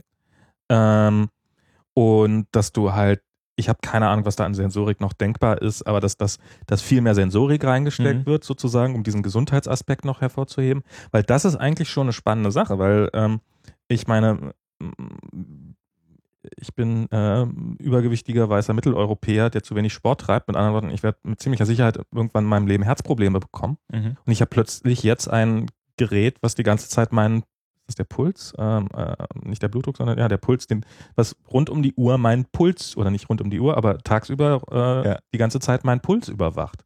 Und das ist schon krass in dieser Health-App, das zu sehen. Auch durchaus, wie man irgendwie, ich habe neulich mit äh, meiner Tante äh, ein, ein etwas aufbrausenderes äh, Skype-Telefonat gehabt, Okay. wie man, wie man sein, tatsächlich seinen Puls hochgehen sieht im Nachhinein in, in Aber es- der entsprechenden App. Und Es sowas. ging nicht ums Thema Impfen. Es ging nicht ums Thema Impfen. Es ging ums Thema, nee. Ähm, ähm, und das ist einfach, ähm, also das, das ist, glaube ich, schon, also dieses ganze Medizinthema ist ein, wird sehr, sehr spannend werden und wird, glaube ich, riesig werden. Mhm. Ähm, und da wird eine Menge Sensorik, ich glaube, sie wird tatsächlich dünner werden. Aber das, das wäre zum Beispiel auch nichts, wo man sagen würde, als Entwickler, ja, jetzt hast du halt eine Uhr, äh, die hat mehr Sensorik, da landet halt mehr, mehr Daten in ähm, HealthKit, genau. Aber da, da gibt es keinen Unterschied, dass man irgendwie, Developer-Perspektive. genau, aus developer Ach so, ja, klar. Ähm, und ob man dann wegen sowas upgradet, ist halt dann auch fraglich. Was ich glaube aus Developer-Perspektive äh, spannend wird, ähm, ich weiß ehrlich gesagt, ich dachte, sie machen sowieso schon eine Mischung aus WLAN und Bluetooth, um die ganzen Daten rüberzubringen. Machen sie nicht? Ich weiß nicht, wie das genau läuft. Aber ich habe mehrfach jetzt gelesen, dass es Bluetooth sei. Und, ähm, und Bluetooth, wobei ich das auch, also spätestens wenn du Grafiken hast, dann brauchst du dafür einfach irgendwie auch ein schnelleres Übertragungsmedium. Also das, da werden sie eine Menge über, hoffentlich noch über bessere Systemsoftware hinkriegen. Ich meine, bei so einem, bei so einem System, wo sie wirklich beide Endpunkte herstellen, Ja. müssen sie ja auch kein standardisiertes Verfahren machen. Also ich kenne mich da jetzt zu wenig aus, aber ich kann mir vorstellen, dass wenn man, also das ist ja der klassische Apple-Move, zu sagen, wir halten uns nicht an irgendwelche Standards, ähm, weil wir halt beide Endpunkte kontrollieren und ähm, dass man einfach bei, bei Bluetooth Mhm. könnte man sicherlich schon irgendwie sagen, wir machen jetzt hier ein bisschen mehr, weil wir halt hochqualitative Komponenten verbauen, von denen wir wissen, dass sie das aushalten. Okay, ja. Ähm, so eine Sachen. Also ich glaube, dass sie einen eigenen, komplett eigenen Funkchip bauen, nur um mit der Uhr zu kommunizieren. Dafür Nee, werden sie auf absehbare Zeit zu wenige Uhren verkaufen, um, den, um diesen Chip im Telefon zu rechtfertigen. Ja. Ähm, aber dass sie, ich glaube, Bluetooth, Bluetooth, ist das Bluetooth 3 oder Bluetooth 4? Das ist ja direkt im Standard drin, dass, hey, wir machen die Kommunikation eigentlich die ganze Zeit total langsam über Bluetooth und sobald wir es was ernsthaft Daten übertragen wollen, nehmen wir den WLAN-Chip, der sowieso auf jedem Gerät heutzutage vorhanden ist. Okay. Und ich dachte, dass sie das hier nutzen würden.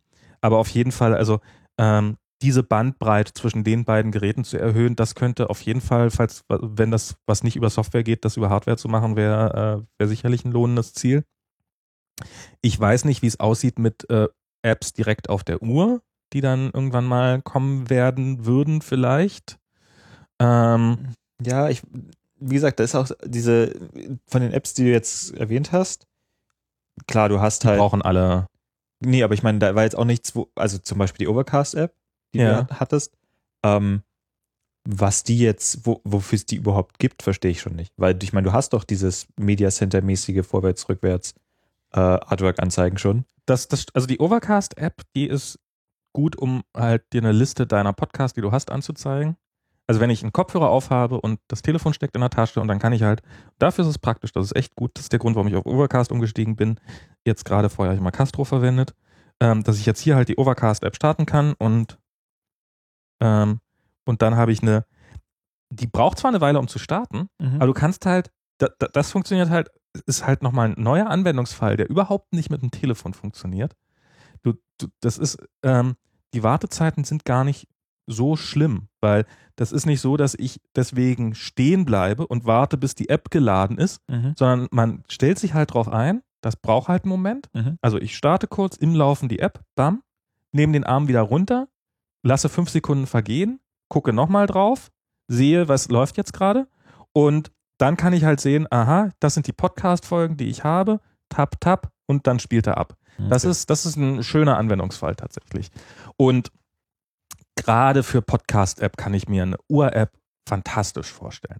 Ich kann mir vorstellen, also das Coverbildchen anzuzeigen, ist jetzt, finde ich, das harmloseste. Ich finde, man könnte darüber, ähm, also für mich wäre es der Grund, vielleicht Kapitelmarken mal zu verwenden, weil du hättest halt, könntest wirklich ein besseres Interface machen, um auf Podcasts zuzugreifen. Ich finde, Markierungen setzen, hier ist eine Stelle, die ich gerade spannend finde, da wird irgendwas erwähnt, was weiß ich was, irgendein Produkt oder irgendein, irgendein Framework oder irgendwas, was Aber du hast, ähm, du hast bei diesem, wie heißt denn das, Media Center Interface, ja, ähm, da hast du schon die Möglichkeit, ich habe noch nie jemandes benutzen sehen, ähm, aber da gibt die API das her zu sagen, ähm, du hast noch so andere Aktionen, die man machen kann. Also du Okay. kannst, glaube ich, sowohl, du hast Raten von 1 bis 5 Sternen eingebaut okay. und du hast so eine, ich habe da manchmal rumgespielt, du hast dann irgendwie ähm, irgendwelche Aktionen die du übergeben kannst und wenn du das anmachst, dann wird aus, statt des Zurückknopfs, hast du dann da so ein Hamburger-Menü ähm, Okay. und dann kannst du da draufdrücken und dann kommt halt so ein, so ein Action-Sheet reingefahren und dann kannst du halt irgend, irgendwas auswählen. Und dann, ähm, und das ist ja auch wieder dieses, dieses, dieses, diese Nummer mit dieser semantischen Annotation. Also das Mhm. sind ja, was da im Prinzip über den Draht geht, mal davon, also das Podcast auswählen ist wahrscheinlich noch das Overcast- Overcast-spezifischste, aber ähm, das andere ist ja einfach nur, mach eine billige Aktion, die ich einfach hier abfeuere. Also markiere hier, geh zum nächsten Ding. Das sind alles Sachen, die kriegt man über einen Kanal, dass sie generisch sein könnten. Hm. Und an der Stelle bräuchte ich dann eigentlich. Also ich finde, finde, eigene Interfaces dafür zu bauen, ist schon eine spannende Sache auf jeden Fall. Also das kann durchaus Sinn machen und ich glaube, es gibt viele Anwendungen, also wenn du irgendwie, ähm, also ich, für, für Sponsoren in so Apps, also vielleicht, vielleicht, könnt, vielleicht könnte man Arco, mal Armin damit überreden, doch Kapitelmarken einzubauen in Apps, nämlich man könnte Kapitelmarken für die Sponsoren setzen und halt direkt zum Beispiel, also in Overcast und erwähnt irgendein Produkt in seiner Sendung und du kannst halt den Barcode hier direkt nur einen Tab interagieren und du siehst nochmal den Namen des Herstellers und dann kriegst du automatisch eine, eine Mail zugeschickt, wo doch hier ist dein Account eingerichtet oder Okay. irgendwie sowas. Kann ich mir gut vorstellen. Wie gesagt, Brands. Äh, Marki m- m- Markierungen zu setzen für irgendwas und vielleicht Tags zu setzen oder sowas, kann ich mir gut vorstellen. Mhm. Äh, sowohl für sich selber als sozusagen als Teil des Publishings-Prozesses, so ich höre mir das nochmal durch, warum soll ich das eigentlich alles am Rechner machen? und nicht nebenbei, während ich irgendwas anderes mache und Kapitelmarken dabei zum Beispiel reinhämmern. Mhm. Oder eben, um Kommentare an Stellen reinzugeben, also für Soundcloud zum Beispiel, dass du eben parallel dazu auch Kommentare auf der Uhr se- lesen könntest, fände ich einen durchaus reizvollen Anwendungsfall. Ja, also ich glaube, die Kommentare bei Soundcloud, die sind halt schon, werden halt schon de-emphasized. So. Okay, ähm, das ist natürlich klar, das ist immer ähm, Geschmackssache äh, oder, oder äh, das hängt immer von, den, von der Qualität, klar. Ja. Aber ähm, klar, du kannst auf alle Fälle schon so kontextmäßigen Kram nehmen. Genau, man könnte ähm, hier direkt, diese Stelle ist jetzt so geil, ich möchte, das, das finde ich ja immer was, was nach wie vor bei Podcasts, also zumindest so wie wir den machen, stundenlang irgendwo reinquatschen und ähm, eine Sendung mit durchaus Höhen und Tiefen zu haben. Und, Also überwiegend Tiefen, aber ja, aber die, die, meinetwegen sogar das, aber die paar Höhen, ähm, ich, ich glaube, dass man viele Podcasts könnte man problemlos von drei Stunden auf 20 Minuten runter, runterdampfen. Und das wäre eigentlich ein Prozess, den ich gerne auslagern würde an die Hörer sozusagen. Hey, hier habe ich, hier habe ich eine besonders geile Stelle gehört. Das packe ich jetzt in, in, auf Twitter oder auf Facebook und, und dann. Also, wie spielt es jetzt in Deutschland? Ihr habt ja offensichtlich nichts Besseres zu tun, die beiden Leute, die jetzt zuhören. Hallo Chris. 22.30 Uhr ist es. jetzt. 22:30 Uhr. Das kann mir die Uhr auch anzeigen. Sie hat- Ah, eine? Mein, mein Handy sagt mir, es wäre 13.30 Uhr, aber das ist hier die Ortszeit. genau, hier ist es, hier ist es, hier ist es 13.30 Uhr. Das ist, ich muss lernen, die analoge Uhr wieder zu lesen. Das ist so, ich, stehe- ich stehe immer vor, davor und es ist, ist nicht so, dass ich nur darauf warte, dass alle mitkriegen, dass ich eine Apple Watch habe, sondern es ist wirklich der große Zwei Zeiger. drei Wie war das? Und ich würde ja, es gibt ja auch, es gibt ja auch eine rein äh, die Modularuhr, die so so so wirklich aussieht wie so ein Kommandozentrum mit mittendrin großer Kalender und sowas. Ähm, und das ist was, was ich, äh, ich würde sie ja nehmen, aber ich finde diese Animation, wenn man vom von diesem von diesem Launch-Screen kommt, okay, jetzt ist hier bei der bei dem Zifferblatt ist er halt nicht da, ja. Aber bei den anderen mit der, äh, aber bei allen, die rund sind, ist, ist halt so eine Animation da, die also für so, die Leute, die das jetzt nicht sehen können, wenn man auf den, das heißt nicht Launch Screen, oder? Wie heißt denn das? also das, was auf dem iPhone das Springboard ist, Genau, quasi. quasi, da wo die ganzen Apps sind. Wenn man, da ist immer die Uhr im Mittelpunkt. Genau. Und wenn man dann mit der Digital Crown reinzoomt, dann ändert sich das Icon quasi äh, on the fly zu dem Das, das passiert auch, wenn du einfach nur drauf tippst, dann ist es halt, äh, dann kannst du halt die Geschwindigkeit nicht kontrollieren. Genau, aber es, es morpht halt quasi automatisch in das Watchface. Das man Genau, also es ausgewählt geht nicht einfach eine App auf, sondern sie baut sich so langsam auf. Und das ist eine sehr schöne Animation. Also die habe ich schon länger angestarrt, als mir lieb ist. hat. Apropos Icons, an dieser Stelle möchte ich mich nochmal darüber beschweren und dass Steve Jobs wäre es ja nicht passiert. Ähm, das Icon für die Apple Watch auf dem Telefon, wo habe ich, wo ist denn mein Ordner mit den ganzen Apple-Scheiß? den keiner braucht? Ding, den man nicht löschen kann. die, die Dinge, die man nicht löschen kann. Ähm, die Apple Watch, die sieht man da von der Seite Ja. und das ist, finde ich, total lieblos. Also du hast ja eine. Gut, bei mir könnte man sagen, äh, mag so, aber dass das nicht wenigstens das Modell ist, das du hast, das ent enttäuscht mich schon ein bisschen. Und es wäre jetzt ja nicht zu viel verlangt zu sagen, da steht ist vielleicht auch noch die Uhrzeit, die aktuelle, weil den Code haben sie ja schon von der anderen, von der anderen App. Hm. Das brauchen wir nur noch reinkopieren. Ähm, nicht, weil irgendjemand darauf die Zeit ablesen will, aber weil es halt geht. ja, ach, oh, bin ich ehrlich ganz froh, dass sie das nicht, also das, dass sie das nicht gemacht haben. Also das ist, es ist noch eine Menge Zeug notwendig, was einfach noch fehlt bei, also ja gut, aber es sind ja auch andere Teams. Also die, die Zeit, stimmt schon. also hoffe ich, die Zeit, dass die da reingegangen wäre, das Icon ein bisschen hübscher und interessanter zu machen, wäre jetzt nicht von irgendwie dein Watchface ist abgegangen. Das stimmt. Also was, was, was, was, worüber ich eines Tages nochmal einen langen Artikel lesen möchte über das Thema, ist das, äh, das Setup-Screen. Also und zwar ist es ja, man verbindet, man kriegt diese Uhr Mhm. und der gesamte Setup-Prozess ist eine Kombination aus wow, wie geil Mhm. und oh mein Gott, warum ist das so scheiße? Ähm, Höhen und Tiefen. Höhen und Tiefen. Ähm, also es sind so Sachen wie, also bei mir zum Beispiel hat sich durch einen dummen Fehler meinerseits, aber das, der, der halt viel zu leicht passiert, äh, hatte ich die Uhr äh, wieder entkoppelt, nachdem sie einmal, und der, der Setup-Prozess, also dieses einmal alle Apps rüber kopieren und so, das dauert ein paar Minuten. Und in der Zeit kannst du halt, du, ich weiß nicht, wie lange es dauert, weil ich hatte keine Uhr, die mir anzeigen konnte, wie lange es dauert, aber es, es dauert eine ganze Weile. Äh, es dauert zu lange. Und dann habe ich es halt irgendwie geschafft, versehentlich den Knopf zu drücken fürs Entkoppeln und dann kommt, kommt halt auch keine Rückfrage mehr, sondern okay. Und dann, dann, dann, dann wird die komplette Uhr wieder resettet und Mhm. äh, startet neu und dann ist sie wieder in, in dem Blank State. Kommt das Ding mit mehreren Uhren klar? Äh, die, Also ein Telefon, mehrere Uhren? Glaube ich nicht. Nee, ich glaube im Augenblick ist es eins zu eins. Aber ich meine, also ich habe jetzt schon meine Daywatch und meine Nightwatch bestellt. eine in Gold, eine in Rosé. Also ich weiß nicht, wie ihr das macht. Ähm, das ist ja, also gut, ich habe zum Glück auch einen Dave und einen Nightphone, aber Ja, das ist dann wahrscheinlich das. das, ich will ja kombinieren, wie ich will. ähm, naja, Mhm. mal gucken. Aber wa- was ich da, und es gibt halt einen Teil davon, also zum einen, ich habe, es ist, das, das finde ich ein süßes Detail, es gibt, man hat sie halt im Linkshänder-Modus, also man kann, ich konnte sagen, okay, ich trage die Uhr am rechten Band und ich habe das Interface einmal komplett gedreht. Ich habe überlegt, ob ich einfach sage, ich trage ab jetzt meine Uhr wie normale Rechtshänder, weil ich, es gibt eigentlich keinen guten Grund, warum Linkshänder ihre Uhr am rechten Arm tragen. Wahrscheinlich machen das sehr viele auch einfach nicht.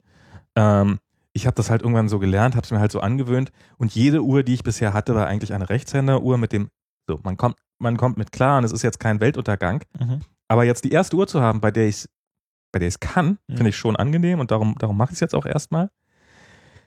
Ich, die ganze Animation, also du hast, äh, wenn du die Uhr startest, dann hast du so ein, so ein auf dem Screen so ein hochauflösendes Bild, so wo so drauf steht, was ist das denn für eine Uhr und so und so, so diese ganzen, die man normalerweise auf der Rückseite, ich glaube, ist sogar auf der Rückseite eingeprägt, eine gewisse, Inf genau, man hat so auf der Rückseite hat man auch so diese Informationen hier, 42 Millimeter Apple Watch, das hat man dann vorher und wenn man die halt von Linkshänder, äh, von Rechtshänder auf Linkshänder stellt, dann ist nicht so, dass das Interface einmal wie es bei einem Microsoft-Produkt halt einmal blub, komplett, sondern es dreht sich halt. Also du hast Mhm. so diese, diese, diese, diese, diese, dieses Icon sozusagen, es dreht sich einmal. Äh, Ich nehme mal kurz hier das Band raus.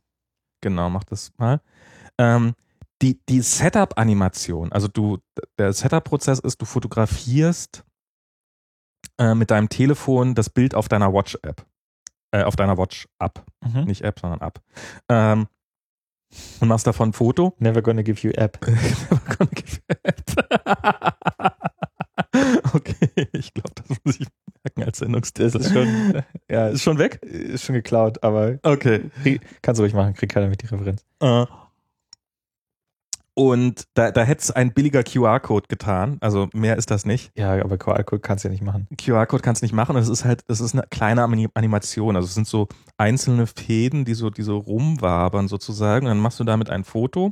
Also du hältst das drüber und sobald es das erkannt hat, und in dem Moment, in dem die sich erkannt hat, siehst du die, siehst du die Fäden sozusagen auf beiden Displays und dann synchronisieren sie sich so nach und nach. Also Also ich, das, äh, geben die dann irgendwie ein Bild, die Fäden? äh, nein, aber dann, dann ist sozusagen, dann, dann, also du siehst, wie sich die Uhr sozusagen mit dem Telefon verbindet und wie sie äh, in, in einer Synchronisation schwimmen Willst du plötzlich. deinen Code ein ansagen? Äh, nein, auf gar keinen Fall.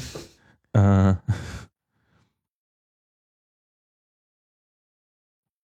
und das ist, da sind Mannjahre reingegangen, würde ich sagen, in diese, in diese Animation und dieses, diesen Setup-Prozess und sowas. Das ist, und absolut zu Recht.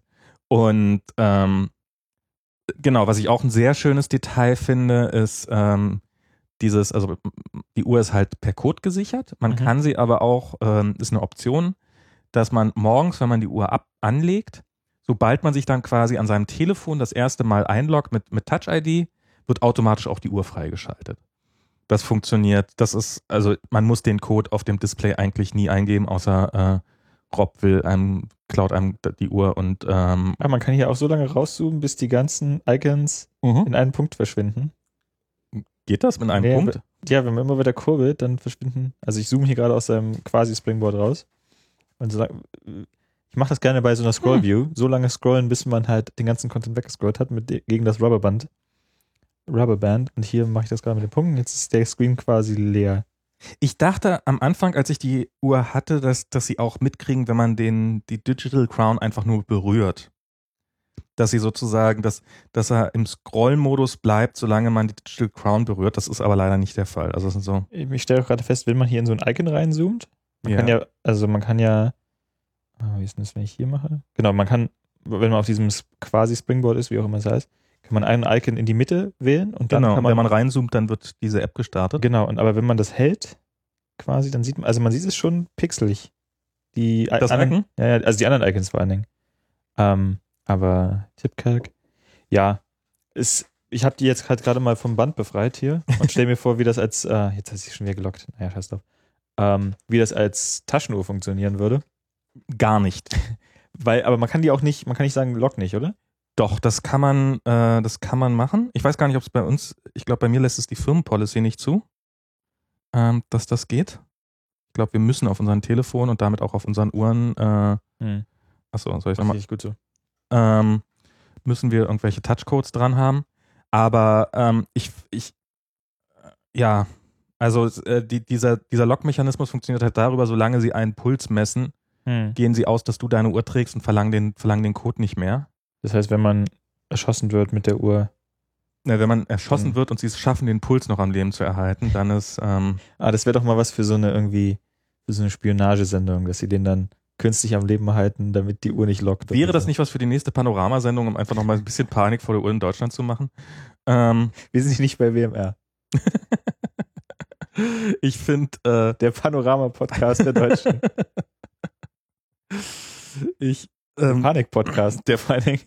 ich, ich mag das Armband erstaunlich gerne. Also es ist, ähm, also ich, ich habe, also ich habe eine Pebble und da hatte ich auch so ein Plasterarmband und da habe ich furchtbar drunter geschwitzt, so sehr, dass ich mir dann irgendwann ein alternatives Armband gekauft habe. dieses, dieses Material wirkt schon sehr hochwertig, das muss ich schon sagen. Ähm, es ist, also man schwitzt trotzdem ein bisschen drunter, aber es ist viel, viel besser, als ich befürchtet hatte. Es ist, ich muss sagen, es fühlt sich so ein bisschen an wie Kaugummi. Also es wirkt, ich will nicht sagen essbar, dafür ist der Farb ein bisschen abschreckend, aber, äh, Je nachdem, wie alt deine Kinder sind, ist das wahrscheinlich. Ja. aber es hat halt, also es ist, ist nicht, sieht nicht nach billigem Gummi oder Nee. weiß Geier was aus, dieses Also es ist schon, Fluorelastomer. also sie haben es geschafft, dass äh, die, diesen, diesen Schritt hinzukriegen, dass die Uhr, dass die Alu-Uhr deutlich, deutlich billiger aussieht als die teureren Uhren, Hm. aber dass sie trotzdem nicht irgendwie, also sie sieht nicht, ich finde, sie sieht nicht überhaupt nicht scheiße aus. Ich mag sie, ich finde, äh, ich, ich mag sie sehr gerne, soweit vom Design her. Ähm, was auch eine tolle Anwendung ist, wie ich finde, ist ähm, Fuß zu Fußnavigation. Das ist, das ist echt liebevoll gemacht.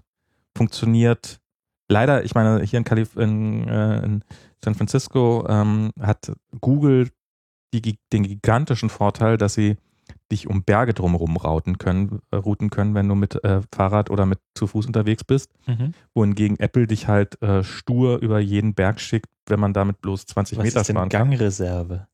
Oh Gott, ja, das ist, äh, das ist halt, äh, das heißt, wie Akkufüllstand.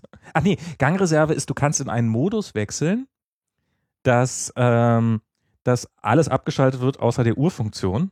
Das, also Gangreserve kommt, macht so den Eindruck, okay, wir haben so und so viele Pixel auf der Uhr für ein deutsches Wort und dann haben sie irgendwie so ein Diktionär von 1832 ausgegraben, wo das Wort Gang, ich habe das Wort noch nie gehört. Ich habe es auch noch nie. Ge ich glaube, das ist so ein bisschen so diese, dieser Versuch, äh, sich bei Uhren anzuschleimen, Ach bei so. klassischen. Aber ich, ist, also ist, ist es Energiesparmodus oder Das ist was? quasi Energiesparmodus, genau. Ich mach das mal eben.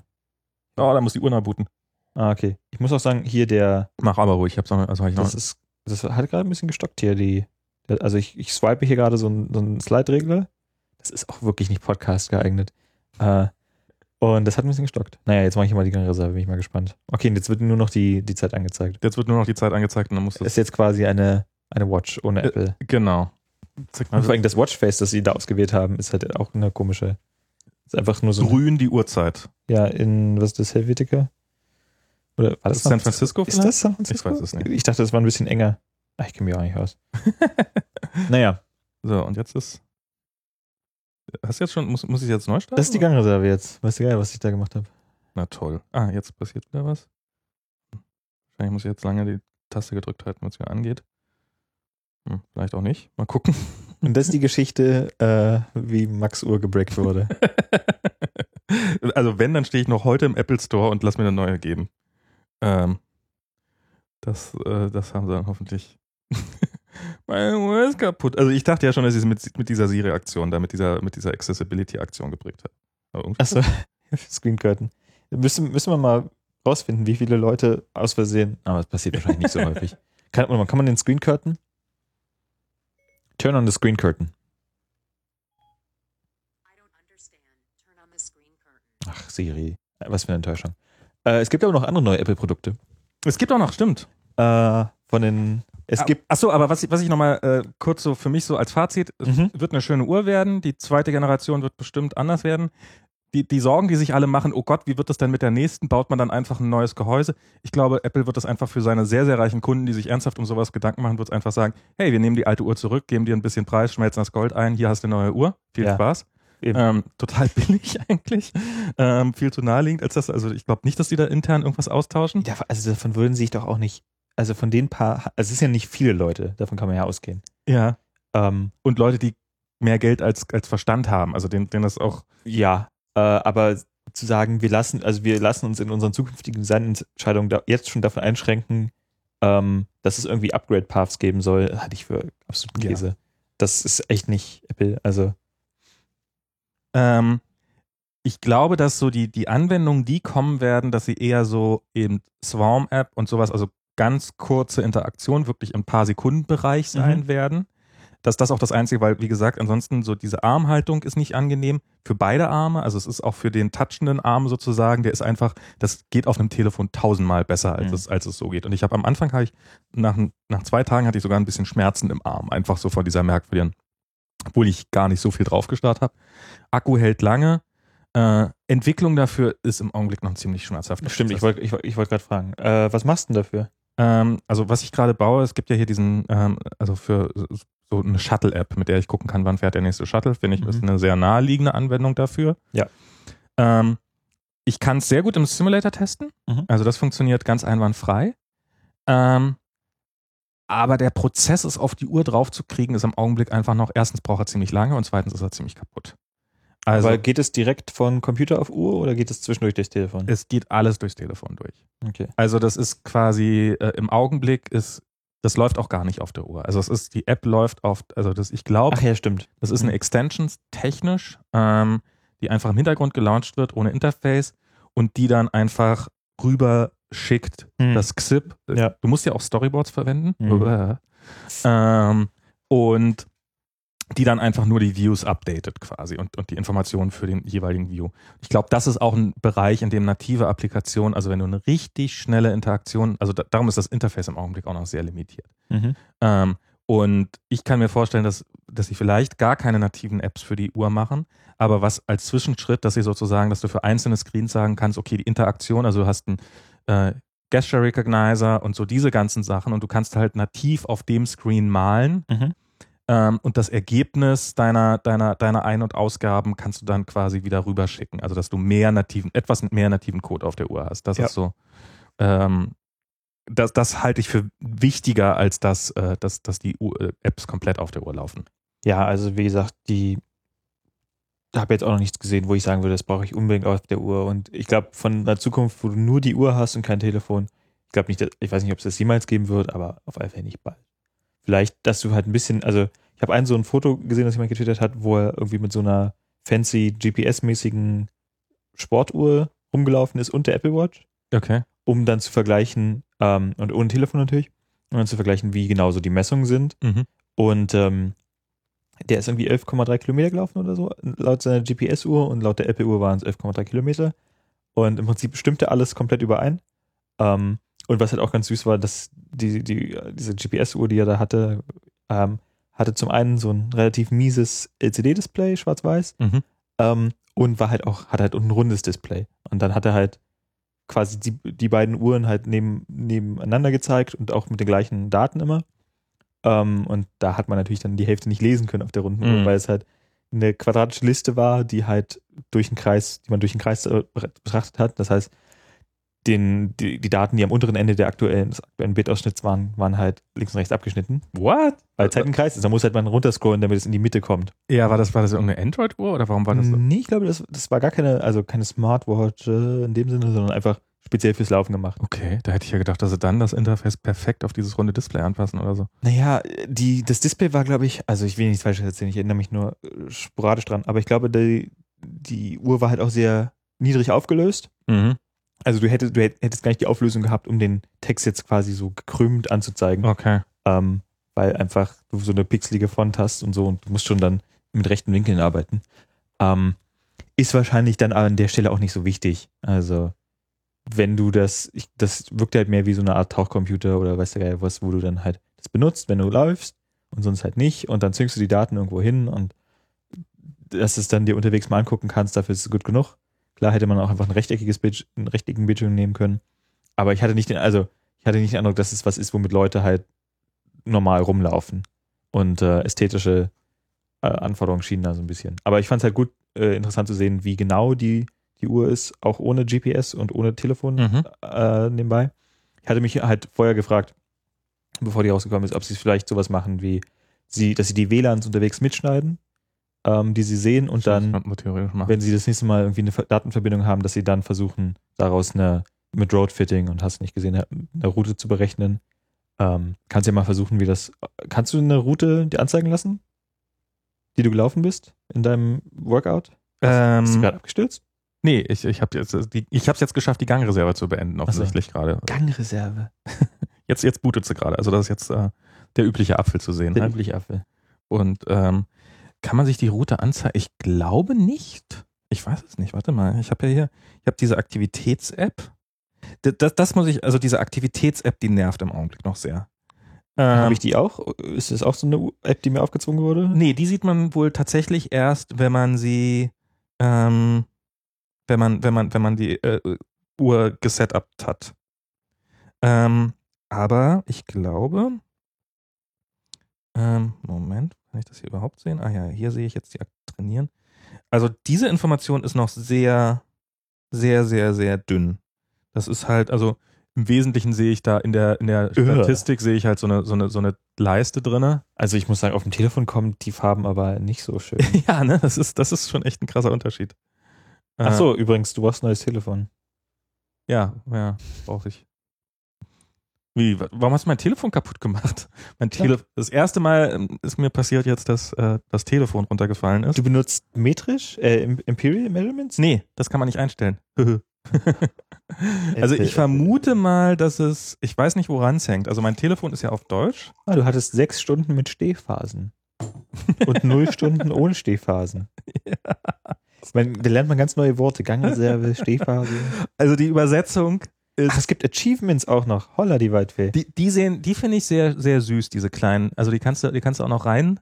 Warte mal, es gibt einen eigenen Screen dafür. Hier. Ach, Erfolge. Mhm. Und da kannst du halt in.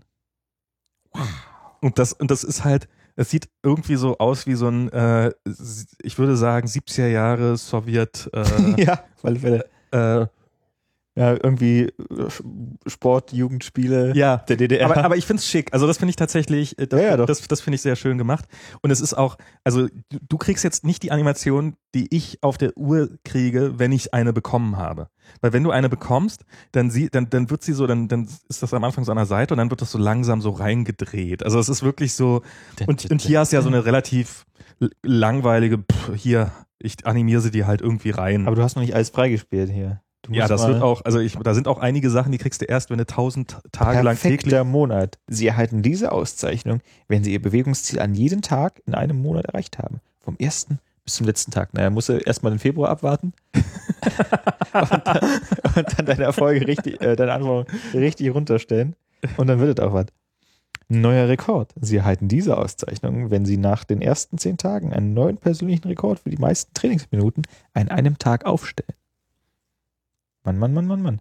Also das ist, ähm, also das ist aber, also so, es, es kommt halt irgendwie in den dämlichsten Min Situationen kommt es. Also zum Beispiel dieses Bewegungsziel erreicht. Das kommt bei mir üblicherweise, wenn ich ähm, abends aus dem Shuttle aussteige. Also weil offensichtlich hat dann eine neue Stunde angefangen und dann hat er halt irgendwie beschlossen, dass ich und dann und dann laufe ich irgendwie so gerade seit 20 Metern und dann kriege ich plötzlich eine Notification rein. Ähm, und man hat ja auch immer das Gefühl, man gibt dem ja immer irgendwie, also ich habe mein Telefon so weit runtergedreht, dass ich wirklich nur für relativ wichtige Sachen Notifications kriege. Und wenn mir dann halt meine Uhr sagt, herzlichen Glückwunsch, du hast erfolgreich zwölf Stunden an diesem Tag, äh, zwölfmal äh, in in zwölf Stunden an diesem Tag für mindestens eine Minute gestanden, dann denke ich mir, ach ja, diese Information ähm, hättet ihr mir auch durchaus zu einem entspannteren Zeitpunkt mitteilen können oder Ja. sowas. Also das ist ja, und mir ist das, das Telefon ist abgestürzt, also ähm, im wahrsten, also das Display ist kaputt.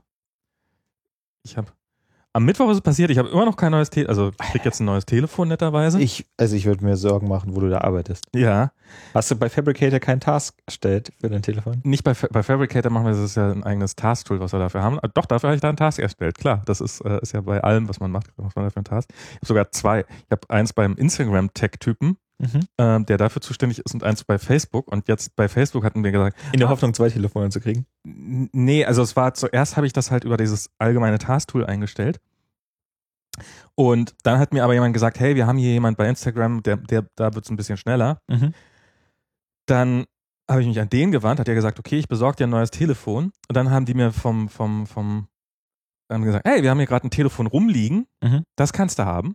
Dann habe ich den anderen Typen wieder Bescheid gesagt, so, hey, ich habe hier mit ziemlicher Sicherheit schon ein Telefon, danke, aber brauchst. Und dann haben die, ach nee, das ist noch gar nicht da. Ah. Und äh, das, das, aber bis morgen haben wir es. Dann hatten sie das morgen auch nicht. Und jetzt hoffe ich, hoffe, hoffe ich, dass ich jetzt, jetzt war schon am Freitag, als ich da, ja, aber am Montag könnten wir es durchaus haben. Und Hm. Wie, äh, eben gestern wart ihr euch noch sicher, dass ihr es eigentlich schon da habt und jetzt ist, naja, egal. Naja, ich meine, es geht ja auch noch. Ich, ich werde es auch mal ein paar Tage mit diesem Telefon aushalten. Was ich dann halt beschlossen habe, dass ich mir an einen dieser Facebook-Automaten gleich noch eine Hülle gezogen habe. Mhm.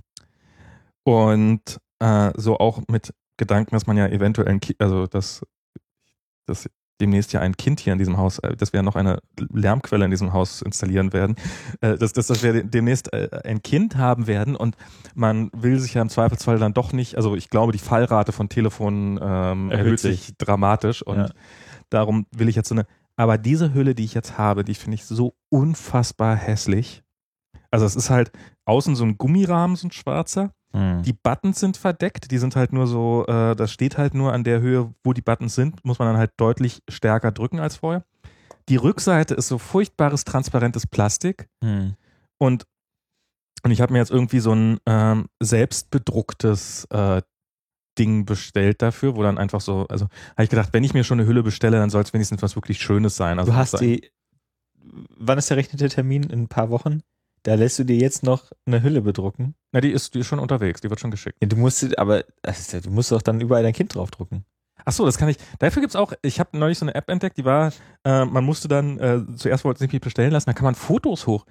Perfekte Anwendung. Fotos hochladen und dann kannst du dir entweder T-Shirts mitmachen lassen oder eben iPhone-Hüllen und sowas. Und dann kannst du direkt aus der App heraus bestellen. Kostet weniger als ich jetzt für diese Hülle, die nicht, also da, da ist jetzt nicht mit eigenem Fotomotiv, sondern da sind irgendwelche Künstler, die halt ihre Bilder hochladen. Mhm. Und dann kann man mit den Motiven dann auch Telefonhüllen und sowas bestellen. Ähm, Finde ich auch, also habe ich ein schönes Motiv für mich entdeckt. Und ich habe mir alle möglichen Höhen, also ich wollte, habe gedacht, naja, wenn dann ist, also klar, Metall ist es nicht. Es, Mhm. ich glaube, es gibt so eine iPhone 6 Hülle, die so quasi so ein, so ein Metallgestell, so, ein- so ein Skeleton ist und im Wesentlichen hast du noch das Gerät und sowas. Aber so dieses, ich meine, dann kann ich mir auch ein Samsung kaufen, wenn ich, äh, äh, wenn, wenn man so diese Plastehüllen hat. Und diese Lederhüllen, die sind dann aber meistens so, dass man sie so aufklappen muss und dann haben sie noch ein Fach für die Kreditkarte und sowas. Das fühlt sich für mich irgendwie so zu sehr nach. Ah ja, da, ich hol mal mein, ich, ich, ich, ich hol mal mein Smartphone und gehe damit ins Internet äh, so, Was- so an. Was ich überhaupt nicht mag, wo ich mir immer denke, mein Gott, sind diese Hüllen, und ich, ich verstehe, warum das so ist, ähm, die das iPhone komplett einkleiden, Ja. aber dann so eine kreisförmige Aussparung haben, wo der Apfel hinter ist, Ah. damit man halt, weil die dürfen natürlich keinen Apfel da drauf drücken. Ja, klar. Ähm, und die Leute wollen natürlich, ach, guck mal hier, was ich, habe ich hier so ein iPhone mir geholt. Voll geil. Ähm, nee, das finde ich. Also ein bisschen Understatement kann man, glaube ich, schon wahren. Und ähm, gut, wir sind ja auch die geschulten Augen, wir erkennen halt, Wir sehen, was ein iPhone ist. ja, äh, ich finde das auch immer so süß, wenn man irgendwie im öffentlich-rechtlichen Fernsehen äh, eine Fernsehsendung guckt, wo sie dann irgendwie den Apfel immer überkleben oder äh, rausshoppen oder so Ja. auf einem MacBook. Äh, aber Bei ZDF heute machen sie es, glaube ich, oder? Bei, bei der heute, die, heute, die haben ja mittlerweile alle MacBooks da mhm. und äh, da wird das dann auch. ja, dann sollen sie bei Colorware welche bestellen, wo dann ZDF reingemacht ist. Aber dafür haben sie dann wieder nicht. Aber das wäre wär ja Verschwendung von unseren öffentlich-rechtlichen Geldern. naja, das würde ich, da würde ich fünf Grad sein lassen. Ja, du. Meinst du, die Bild würde das auch machen? Ich könnte mir. Colorware ist ja auch so ein Ding, wo ich immer drüber nachdenke, aber dann ist, also dann bin ich nicht dekadent genug, das zu machen. Das stimmt. Aber es wäre schon verlockend. Also einfach irgendwie ein, gerade jetzt, also ein neues MacBook ist ja raus Ja. und äh, ich habe jetzt ein MacBook Air, das glaube ich mit 2012. Äh, da, das musste ich dringend ersetzen, nachdem ich das, das den Vorgänger in Bier ersoffen habe. Äh, musste ich das dringend ersetzen und kurz danach, irgendwie zwei Monate später, gab es halt eine Revision und die Mhm. war halt auch relativ geil. Ja. Äh, 2000. das- ja. Das war dann das 2013er und das, das hat glaube ich, äh, das war der Sprung mit der Batterielaufzeit. ja, das von- hat so eine krasse Batterielaufzeit, ja. Äh, da habe ich, halt- das habe ich halt ausgesessen und ähm, Jetzt ist, und ich habe halt immer gesagt, ja, ich will halt unbedingt Retina. Ich kaufe mir nicht nochmal was ohne Retina. Und damals habe ich mich jetzt schon geärgert. So, naja, was, wenn jetzt das Retina R kommt und so, äh, ärgerlich. Äh, dann hat es doch deutlich länger gedauert als gedacht. Ähm, und jetzt war ich natürlich auch heiß auf das neue MacBook. Ja. Ähm, und leider ist halt der Core M schon sehr langsam Mhm. äh, für eine kontemporäre CPU. Und im Prinzip ist es halt genauso schnell, was so Benchmarks und Feedback von Freunden angeht, wie das, was ich jetzt habe. Und du willst schon halt einen Geschwindigkeitssprung. Ja, also gerade mit Swift ist halt äh, CPU, also ich habe ich hab da mal wieder Objective-C gemacht, nach, nachdem ich dabei Ja. immer so Swift-Bullshit zusammengehackt habe und war überrascht, wie schnell Xcode sein kann. Dinge, die ich nie gedacht habe, dass ich Ah. immer denke. Ähm, also gerade so was so Texteingabe, bis es auf dem Screen erscheint, Okay. äh, Ist das Autocompletion. schlimm noch? Ja, ja. Ähm, also Swift ist, der Compiler ist halt wahrscheinlich super nicht optimiert, Mhm. gibt andere Probleme. Und ich habe halt ein relatives, relativ langsame Okay, Computer, ja. ist halt eine schlechte Kombination. Und ähm, jetzt denke ich mir halt, naja, wie gesagt, ein Freund hat sich äh, das neue MacBook Pro geholt, nachdem er auch äh, erstmal auf das Air abgewartet hat. Ähm, und jetzt Also es ist nicht R. sondern das- Genau, also man Mhm. wusste, Das Retina MacBook. Genau, es, es war ja geleakt, dass es Ja. kommt, man wusste halt noch nicht, wie es heißt. Ähm, und ich muss aber schon ganz ehrlich sagen, so ein, so ein Space Grays Laptop wäre natürlich auch ganz schön. Also ich finde, ich, ich hab's, ich hab's mir auch angeguckt und es ist schon geil. Also es ist, es ist, ich finde so, also es, ich mag dieses, dieses taktische Trackpad. Die Tastatur habe ich ja viel so drüber gelesen. Taktisches Trackpad. Also dieses, dieses, Ja, dieses, Tactile. Ta- whatever, ja. Ta- Taptic. Ähm, dieses ganze, ähm, die Tastatur, glaube ich, dass die sehr gewöhnungsbedürftig ist. Das ist tatsächlich eher wie auf Glas tippen als auf einer klassischen Tastatur. Also das Mhm. ist, ähm, es wird, aber es ist diese Größe ist, also es ist, es ist eher ein iPad als ein Mhm. MacBook. Das ist, das ist, und, und zwar auf eine gute Art. Also auch so dieses Aufklappen, wenn du es aufklappst, das ist eher so, als wenn du, ich, ich weiß nicht, womit man es, also es hat halt so diesen, dieser Scharnierwiderstand ist überhaupt nicht da, sondern es ist Mhm. einfach so ein, klar, muss man sehen, wie lange das durchhält und wenn dann der erste Dreck dran ist, vielleicht ist es dann nicht mehr ganz so schön, aber es hat halt genau den richtigen, dass es, also du machst dir die ganze Zeit Sorgen, dass du es eigentlich den, den, wenn du nur den Deckel hebst, ohne das, un- den unteren Teil festzuhalten, Mhm. dass es eigentlich jederzeit vom Tisch aufgehen müsste, äh, hochklappen müsste, aber es gerade so, dass es, dass, dass es Ah. nicht passiert und sowas. Also da, da haben sie, wie ist das eigentlich, wie kriegt man eigentlich so ein MacBook im Weltraum auf? Weil da hast du, also eigentlich. Ist nicht zertifiziert, die haben nur IBMs. Aber gibt es die nicht mehr? Ich glaube nicht, dass die sich chinesische Hardware dahin holen. So schöne Lenovos. Da gab es doch mal, gab es da nicht auch mal Ich glaub, diese das Num immer- ich diese glaub, Nummer, das dass die, dass die Viren hatten auf der ISS? Dass die irgendwie sich What? Das, Mir das war so, dass die sich mal irgendwas eingefangen hatten. ähm, Porno-Downloader oder was? Ja, ich weiß, ich weiß, vielleicht bilde ich mir das auch nur ein, war so. aber es mich nicht. ja, wir sind hier jetzt wirklich in so einer Zeit angekommen, wo man teilweise so eine Science Fiction nicht mehr von der Wirklichkeit Oh unterscheiden Gott, kann. das, das wäre doch mal ein schöner Film, irgendwie so, wie so die Internet, die ISS von einem Virus übernommen wird und dann. Ich glaube, da so eine Filme gab es schon, die waren noch nicht besonders gut. ähm, Okay. aber jetzt denke ich mir halt, na gut, jetzt, äh, das ist halt einfach immer ein Problem. Ich komme nie dazu, mir ein- MacBook zu kaufen, weil immer irgendwie Immer irgendwas. irgendwas ist ja immer so. Und jetzt ist natürlich so, okay, wenn ich, ich könnte mir jetzt das 13 Zoll holen, Ja. Das habe ich auch gesehen bei meinem Kumpel, der meinte halt aber auch schon, naja, hier, wenn man da mal scrollt und so, dann merkt man schon, dass da die CPU fehlt. Mhm. Und das war schon das 13 Zoll MacBook Pro ausgemaxt. Ähm, und das beim 15er hat sich halt, wurde halt nicht refreshed, das heißt, da kommt jetzt demnächst irgendwas. Mhm. Das werde ich auf alle Fälle abwarten. Ja. Ähm, und jetzt ist natürlich auch wieder so, naja, vorher wollte ich, habe ich halt gesagt, naja, ich hole mir kein MacBook mehr ohne Retina. Mhm. Die Zeiten sind vorbei. Theoretisch müsste ich das gleich jetzt ja auch von USB-C sagen. Mhm. Und äh, ja, die Pros haben noch kein USB-C. Mhm. Und auf dem 13er wird es wahrscheinlich dieses Jahr nichts mehr. Oder wenn dann erst echt ganz spät im Jahr. Ähm, da nochmal eine Revision nachzuschieben mit USB-C. Und ähm, wenn es jetzt, ja, komm einfach zu nichts. USB-C, das ist, wenn dann auch mal ein neues Display kommt langsam. Eben, das ist halt auch die Sache. Also ich kriege an, wenn ich mir das, das, das neue MacBook holen würde, ich habe jetzt ein Thunderbolt-Display, das ich relativ wenig benutze. ja. Ähm, und das ist mit gar nichts kompatibel. Also egal, was ich mir jetzt, äh, also zumindest mit dem neuen MacBook gibt es erstmal keinen Adapter. Mhm. Ähm, und ich, dann habe ich endlich ein Retina äh, Laptop, auf das ich so lange gewartet habe und gucke dann wieder auf meinen nicht Retina Thunderbolt Bildschirm. Aber es gibt kein externes Thunderbolt Dis äh. Das, ähm, das MacBook Air kann wohl auch, äh, das neue MacBook kann wohl auch nur 4K. Mhm. Ähm, also es wäre auch gar nicht in der Lage, und ich, ich gehe nicht auf ein 4K-Display. Also logische Pixelanzahl ist mir da zu gering. Man könnte halt wieder in so einem Wie, wie skalierten viele Modus, Zeilen hat das denn? das Dann? ist 1080p mal 2 quasi.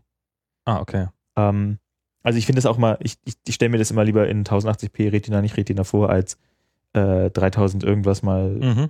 Darunter kann man sich mal, das ist schwieriger was vorstellen, finde ich. Und klar, du hast diesen skalierten Modus.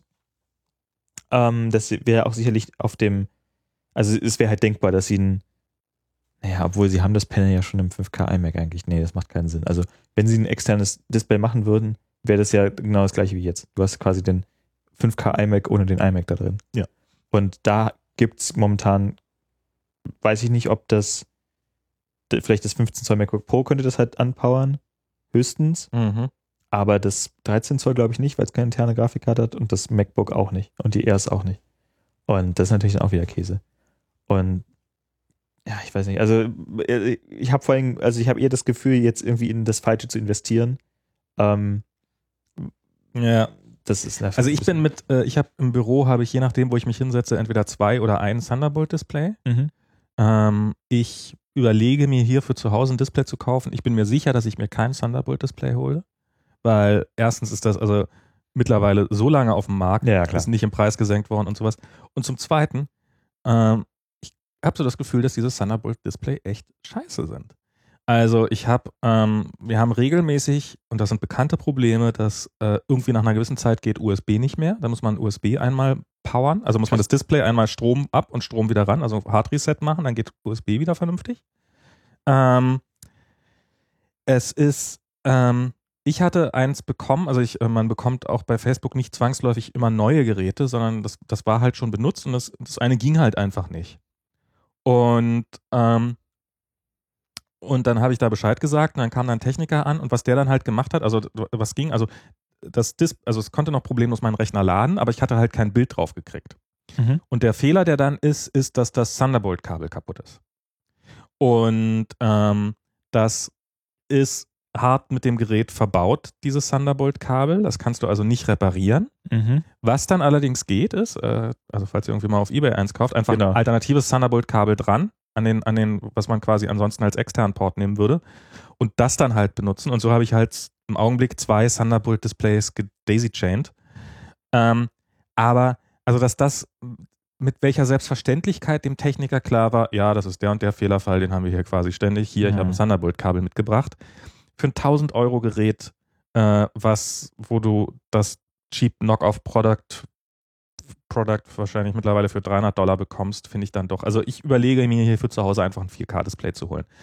Ähm, hohe Auflösung ist mir dann nicht so super wichtig, aber Retina hätte ich gerne und halt ein bisschen höhere Auflösung, als ich mit dem MacBook habe. Das wäre schön angenehm. Und dann könnte man ja immer noch das interne Display weiter parallel dazu benutzen. Also MacBook aufklappen und, ähm, und ähm, das quasi als externes Display und dann halt ein 4K-Display als Aber was glaube ich nicht geht, wenn du ein Retina und nicht Retina-Display hast, also nicht das Extern?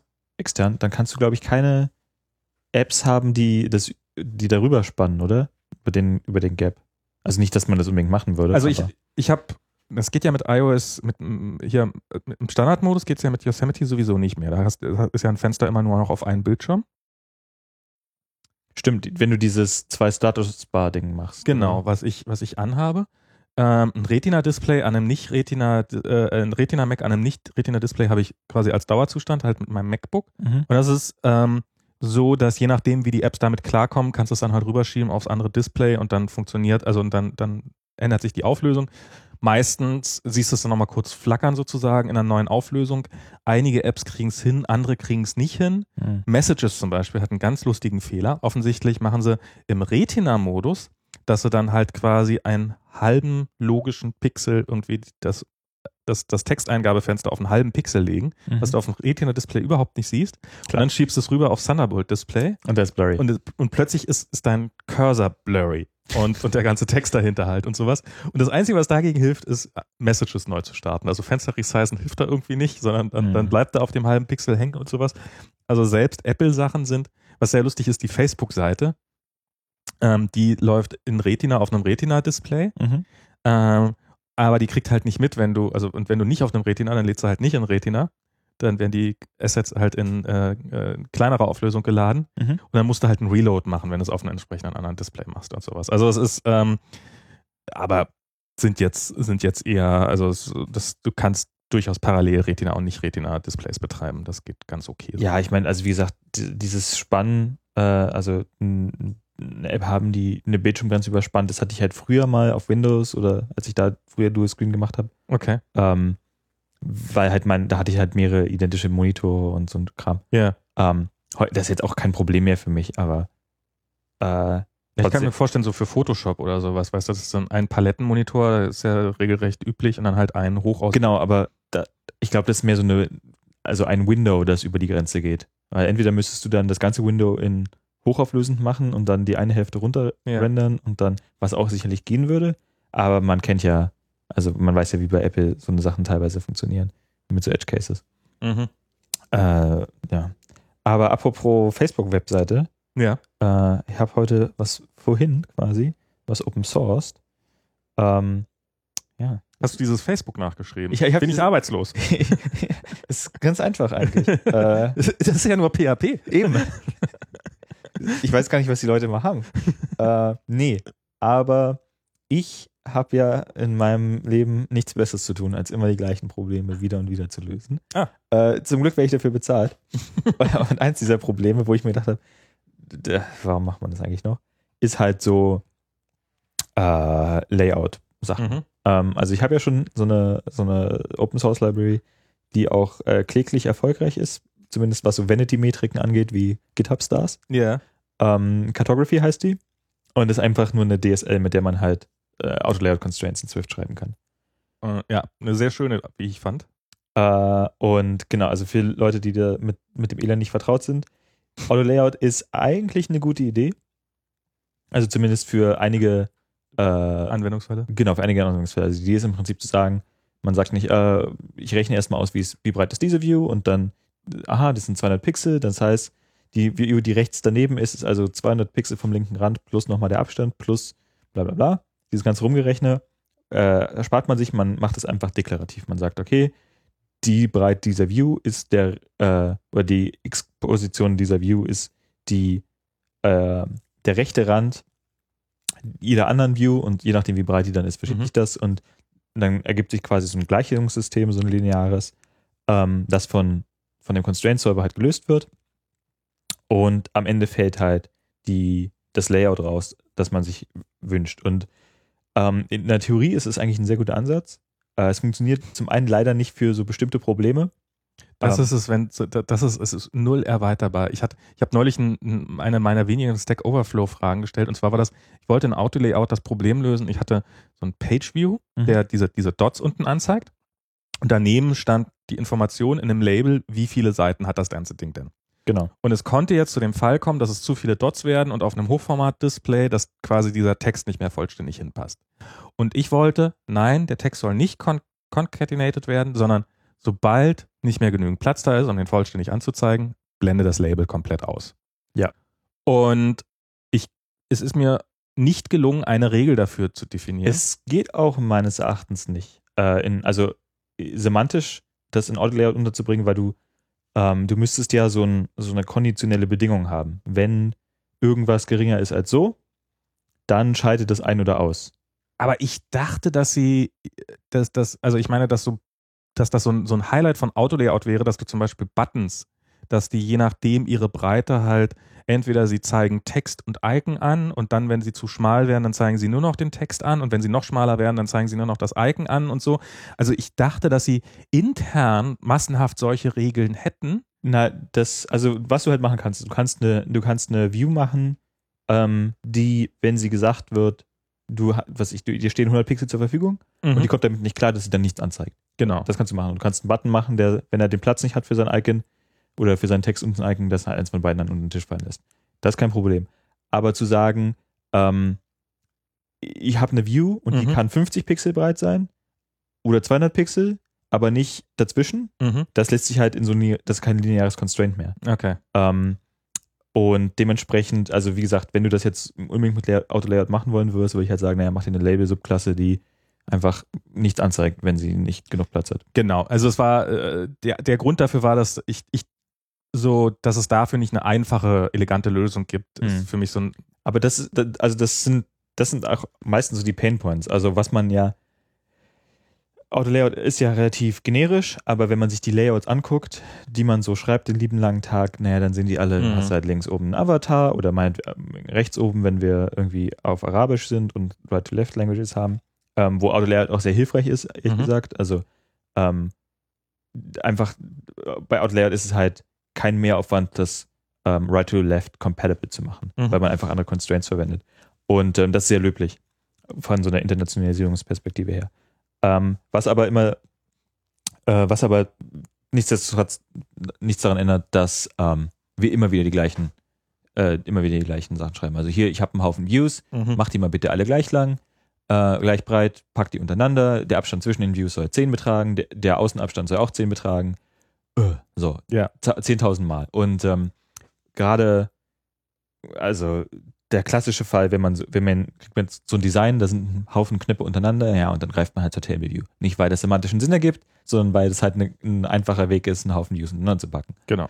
Und, ähm, Ja, das ist wirklich irgendwie, dass wir immer noch im Jahr 2014 und Android ist da einiges besser, äh, soweit ich weiß. Also die haben halt so, äh, was ist da eigentlich? Android, Android, Android ja. ah, ja. Hm. ähm, und auch Ä- selbst, was? ja, ja, das ist äh, wie dieses Tizen, habe ich gehört. ähm, und was halt auch überhaupt, also erst, das geht mit Auto-Layout noch, Ja. ist halt ein Haufen Schreibarbeit. Ähm, und in Interface-Bilder ist es halt 10 Millionen kleine rote Linien, die immer wieder verschwinden, wenn man mit der Mhm. Maus versucht drüber zu fahren. ähm, aber ist im Bereich des Machbaren und wir hätten einen Haufen scheißen Code. Was halt richtig nervig ist, ist, du hast, ähm, sagen wir mal, du bist jetzt bei so einem Social Network Mhm. und da kann man irgendwie, oder hast du so einen Bildershare-Dienst und dann hast du vielleicht eine Liste von Tags, die du unter ein Bild knallen möchtest. Und ähm, das soll halt einfach linksbündig sein, möchtest du die ganzen Tags untereinander Mhm. ausrichten. Und ähm, das in Autolayer zu machen, geht halt einfach, also du kannst, klar kann man hinschreiben, aber was du ja möchtest ist, äh, du hast drei Tags und dann kommt ein neuer Tag, der zu breit ist und nicht mehr auf die gleiche Zeile passt, also musst du die Zeile darunter. Um das mit Autolayer zu machen, musst du halt erstmal ausrechnen, wie viele Tags passen denn auf eine Zeile, ähm, weil du ja im, und wenn du das gemacht hast, naja, dann brauchst du auch kein Autolayer mehr, mehr, weil dann hast du gerade schon ausgerechnet, wie breit die Sachen sind. Ähm, wo das Problem aber schon gelöst ist und auch schon seit einer ganzen Weile ist halt im Web. Mhm. Also das ist ja auch, ähm, früher bei Soundcloud hatten wir das auch, da hatten wir halt irgendwelche, ähm, irgendwelche Views, wo halt jede Menge User-Generated Content mit optional zusammenkam. Ja. Also Text ganz viele und dann vielleicht eine Description und da konnte auch wieder Bold und Text und Kursivtext sein und so. Mhm. Und so eine Sachen macht man dann halt oft mit einer, mit einer Webview, die ihren ganzen eigenen Problemkram mitbringt, aber für so für diese Layout-Probleme, die sind halt im Web trivial, da denkst du Genau. gar nicht mehr drüber nach. Und ähm, Bilder in Text zu platzieren. Ist so- Bilder in Text zu platzieren, genau. Und ähm, was jetzt die klugen Leute im React Native Team, glaube ich, gemacht haben, äh, ist, die haben halt Flexbox, das ist einer dieser Layout-Algorithmen, die es Mhm. im HTML-Bereich gibt, die haben den nachimplementiert. Okay. Und zwar in JavaScript und das haben sie, glaube ich, nach C kompiliert, wenn ich das richtig verstanden habe. Und äh, was ich heute gemacht habe, oder was ich zumindest heute open sourced habe, ist im Prinzip eine UI-View, ähm, die Flexbox benutzt, um das Layouting ihrer Subviews zu betreiben. Mhm. Und dann kann ich einfach sagen, hier habe ich meine 20 Tags. Wie funktioniert Flexbox? Ähm, Flexbox ist im Prinzip so, du hast eine Hauptrichtung, Mhm. vertikal oder horizontal, Mhm. ähm, oder in HTML-Parlance ist es Column oder Row. Mhm. Also Column ist vertikal und Row Ja. ist horizontal. Und ähm, dann kannst du sagen, du, du tust deine, deine Views da rein und ähm, dann tut er die erstmal nebeneinander. Also Mhm. entweder untereinander oder äh, von links nach rechts nebeneinander. Ähm, eigentlich gibt es auch noch von rechts nach links und von unten nach oben, aber es hat Flexbox von, also die Implementierung von Facebook noch nicht. Ähm, und dann ähm, kannst du noch sagen, wenn die, die Breite des Containers nicht ausreicht, also wenn die quasi Mhm. in den rechten Rand stoßen würden, dann äh, kannst du einen Umbruch anschalten. Das heißt, Okay. dann hast du im Prinzip das, was du bei deinen Tag-Views erwarten wirst, dass sie sich einfach untereinander sammeln. Ähm, du kannst auch noch so Sachen machen wie, äh, und da kommt der Flex-Anteil rein. Ähm, der Flex äh, bedeutet, dass wenn, sagen wir mal, du hast jetzt, ähm, du hast jetzt drei Views, Mhm. die du nebeneinander anzeigen möchtest, so eine Spalte, sagen wir mal, in so einem, in so einem klassischen Web-Layout. Ähm, sagen wir mal, der Container kann 500 Pixel Content fassen in der horizontalen. Und deine, deine Content, die Views brauchen aber mindest, äh, brauchen mindestens 100 Mhm. jeweils. Das heißt, du hast noch 200 Pixel zur Verfügung. Und dann hast du ähm, die Flex-Property und dann kannst du sagen, äh, damit kannst du das Verhältnis beschreiben, Ah, okay. mit dem die Views den Vergleich, den äh, restlichen Platz unter sich aufteilen sollen. Also klassisches ähm, HTML-Layout, zumindest früher, war ja immer links eine Spalte, rechts eine Spalte, in der Mitte eine breite Spalte mit, mit dem ganzen Mhm. Content drin. Und dann wirst du einfach sagen, äh, die, linke, die linke Spalte hat Flex 0, die rechte Spalte hat Flex 0, die mittlere hat Flex 1. Das heißt, die kriegt den ganzen Platz Okay. und die wird dann halt so breit wie geht. Und das kannst du dann quasi in Prozent definieren, sozusagen. Du machst es halt in Verhältnissen. Also Ja. Wenn es 2 zu 3 ist, dann teilen sich halt Mhm. 2 zu 3 das auf.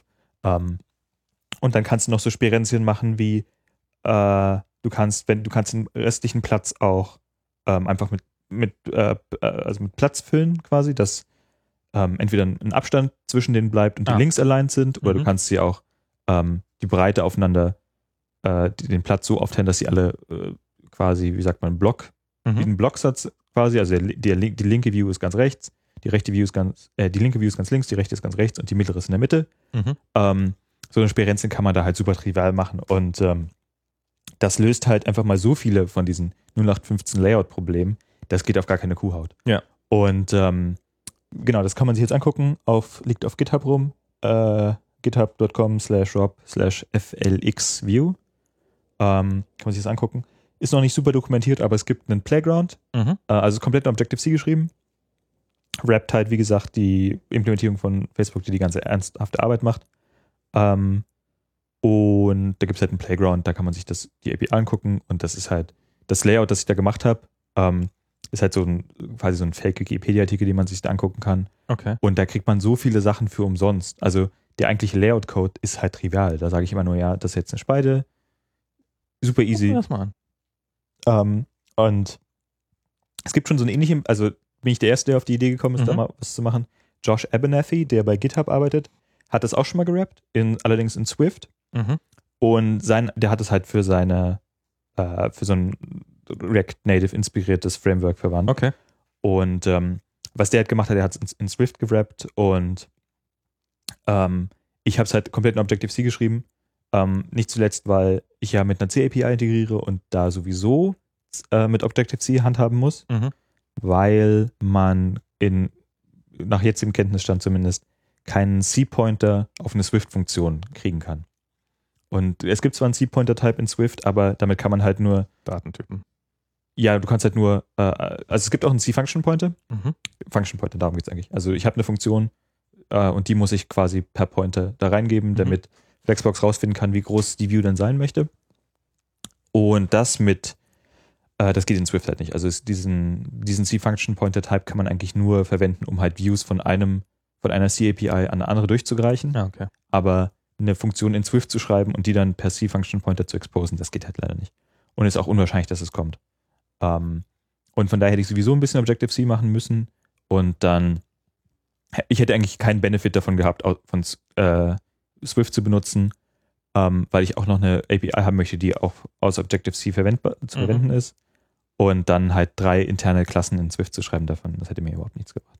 Aber mehr, äh, also wie gesagt, Josh hat da viel mehr eigentlich geleistet in der Hinsicht als meine Fähigkeit. Da bin ich mal gespannt, was da mit iOS 9 kommt, weil mit der Uhr Genau. ähm, hat man jetzt ja auch die, ähm, baut, muss man ja alles in Storyboards bauen und die Views, dann schreibt man keinen Layouting-Code und dann macht man auch keine Auto-Layout, weil das wahrscheinlich für so eine Uhr einfach deutlich zu langsam wäre. Ja. Ähm, sondern man hat die WK, also WatchKit Interface Groups, die relativ exakt an dem dran Genau. sind, was du gerade beschrieben hast. Nämlich man hat eine Box, Mhm. äh, sagt der, okay, du bist tendenziell horizontal oder vertikal Ja. und schmeißt dann seinen Content rein. Das habe ich jetzt dafür genutzt. Ich weiß nicht, vielleicht habe ich es auch total abused.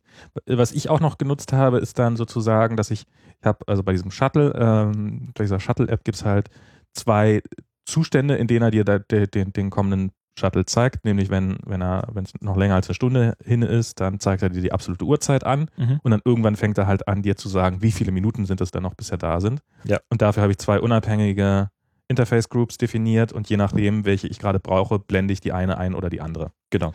Und das funktioniert eigentlich erstaunlich, eigentlich ganz gut. Mhm. Ich glaube, ich weiß nicht, ob sie diese ganzen Zahlenumbruchsachen und sowas, aber es war relativ flexibel, was sie da hatten. Also ich habe mir das auch mal angeguckt. Es geht halt nur in Interface-Bilder Ja. äh, und mit Interface-Bilder stehe ich so ein bisschen auf Kriegsfuß. Ein Unterschied auf alle Fälle ist, ähm, dass ich momentan kannst du halt sagen Size to Fit. Mhm. Ähm, das ist Default Behavior für die meisten Views. Dann kannst du sagen, ähm, hab immer eine feste Größe Mhm. für deine View und du kannst sagen relativ zu deinem zu deinem Parent. Also Ah, okay. klassischer Fall, ich habe hier irgendwie, ich möchte vier Knöpfe nebeneinander haben Also Ähm, jeder 25 Prozent breit. Genau, jeder 25% breit. Und ähm, das, das sieht man auch alles in dem, in dem Example Playground. Ähm, und im Interface geht Bilder für die Watch geht das, soweit ich weiß, aber unabhängig für Höhe und Breite. Ah. Und das ähm, kann ich noch nicht, weiß noch nicht, ob ich das nachreiche. Ähm, der Nachteil ist momentan ist meine API halt auch nicht deklarativ. Also ich hätte hätte wahrscheinlich, also nicht rein deklarativ, weil man halt die relative Größe gibt man nicht irgendwie in so einer Metrik an, Mhm. sondern man gibt halt einfach einen, einen Block rein, der eine Funktion von Size nach Size abbildet. Und da kann man halt das ausrechnen, wie man lustig ist. Ähm, wenn ich das noch machen würde, dann könnte ich es auch so machen, dass man meinen Kram halt in Interface-Bilder verwenden könnte. Mhm. Und dann würde er ja mit IB Designable und dem ganzen Mumpitz, Ah. würde er es auch da dann direkt machen. Ähm, zumindest in der Theorie. Und äh, Wenn es dich gerade crasht. das werde ich auf alle Fälle dann noch ausprobieren, ähm, weil auch in Interface-Bilder würde es ja helfen. Also dynamische Views ähm, in Interface-Bilder mit Auto-Layout kannst du ja komplett in die Jahre schmieren. Also sobald du irgendwie nicht sagen kannst, wie viele Subviews hier sein werden, weil die irgendwie content-driven sind, dann musst du ja eh an Code greifen. Und das ist halt auch mal mein Problem mit Interface-Bilder, dass ich mir denke, also ich habe halt kein Interesse an Interface-Bilder, wenn es nur eine 80% Solution ist. Ähm, weil Mhm. dann habe ich halt immer diesen kognitiven Overhead von, naja, wo ist denn das jetzt definiert? Ja. Okay, mache ich alles, was ich kann, in Interface-Bilder und dann muss ich immer noch gucken, was ist im Code und wie ist das Zusammenspiel dieser beiden Sachen. Ich finde ja Interface-Bilder, also ich finde es irgendwie schade, dass wir nach wie vor in einer Welt leben, in der ich möchte nicht in einer Welt leben. Ich, ich fange schon mit diesem Silicon Valley Speech an. Äh, der, aber ich finde dieses äh, oder ich fange nochmal anders an. Äh, ich habe äh, Brad Victor, den kennst du ja auch. Äh, dies, den, den, also nicht persönlich, sondern den, äh, was, was ist der äh, Vordenker, Vordenker, ja, visionär. äh, äh, Software Development Philo Philosoph, würde ich fast sagen. ja, und Visionär. Und ähm, der, also es ist, ich habe wirklich, ich glaube, jeder Vortrag von ihm lohnt sich. Ähm, einer, mit dem ich eingestiegen bin, der mich total weggeflasht hat, war, es, also falls ihr das mal googeln wollt. Siehst du, dafür wäre jetzt so eine, so eine Markerposition in einer App, wo ich jetzt sagen könnte, so, jetzt erwähnt er einen Namen, was spannend ist, gleich, darum drücke ich jetzt schon mal die Erinnere mich danach Taste und dann kann ich direkt an die Stelle zurückspringen. Äh, Stop Drawing Dead Fish heißt die. Ja, super.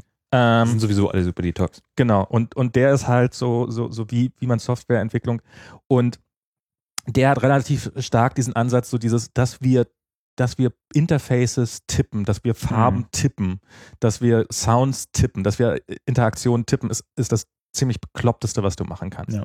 Und das ist, äh, es, es bringt so viel, so viel kognitives Gewicht rein.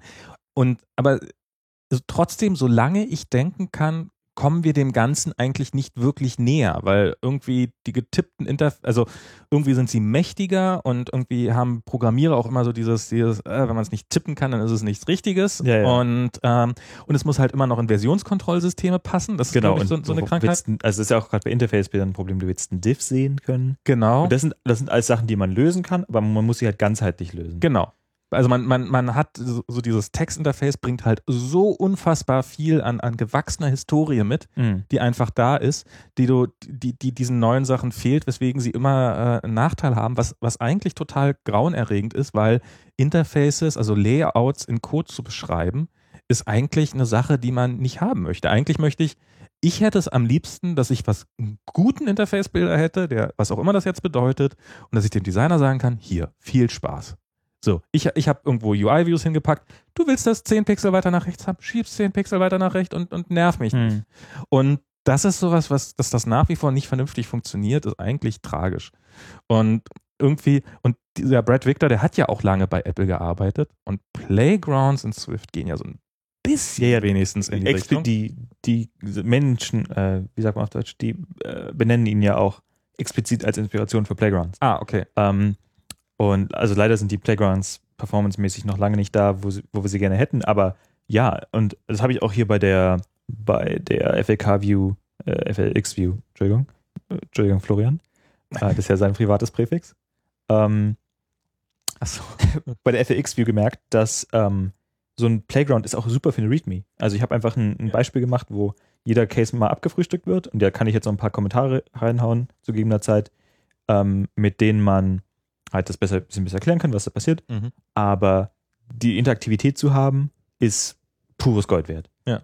Und ähm, ja, also wie gesagt, Red Victor, alle seine Talks richtig gut. Mein Lieblingstalk ist der äh, dieser, wo er 1974 Ja, der ist super. das ist, und das ist halt auch immer richtig traurig, weil, also ohne da jetzt zu viel zu spoilern, ist die Quintessenz halt, dass ähm, wir eigentlich, also wenn man jetzt mal eine radikal neue Idee auf den Markt bringen möchte mit einem Softwareprodukt, dann guckt man einfach, was die Leute sich in den 70er Jahren so überlegt haben und Genau. macht das.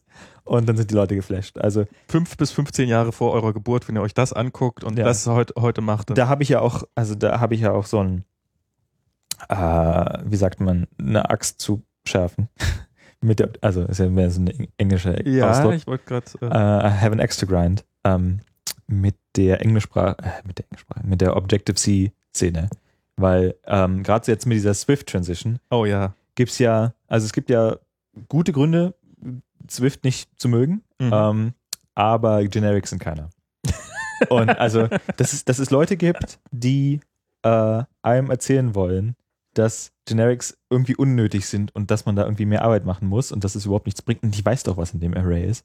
Also bitte, was soll denn das? Also das ist diese, das, das, das, ja, also und Generics, also ich glaube, das Konzept ist von 1974. das, das stimmt. Also das vermisse ich. Generics vermisse ich, wenn man einmal, also ich, ich komme ja auch, ich komme ja aus den Skriptsprachen und bei Skriptsprachen ist ja Typisierung so ein bisschen verpönt. Und dann irgendwann, weil, weil, weil am Anfang, wenn man anfängt zu programmieren, ist es halt erstmal mehr Arbeit, sich Gedanken um einen Type zu machen. Und so, ne, so ein Int problemlos, also so in den ganzen Sprachen ist das ja auch nicht, dass du einfach ein Int dann in einen String packst und alles ist gut, sondern du, du musst halt immer noch Arbeit investieren. So, das ist jetzt bei modernen Sprachen überhaupt nicht mehr so. Und jetzt bei Swift, da kannst du ja in vielen Fällen auch den Type komplett weglassen und sowas.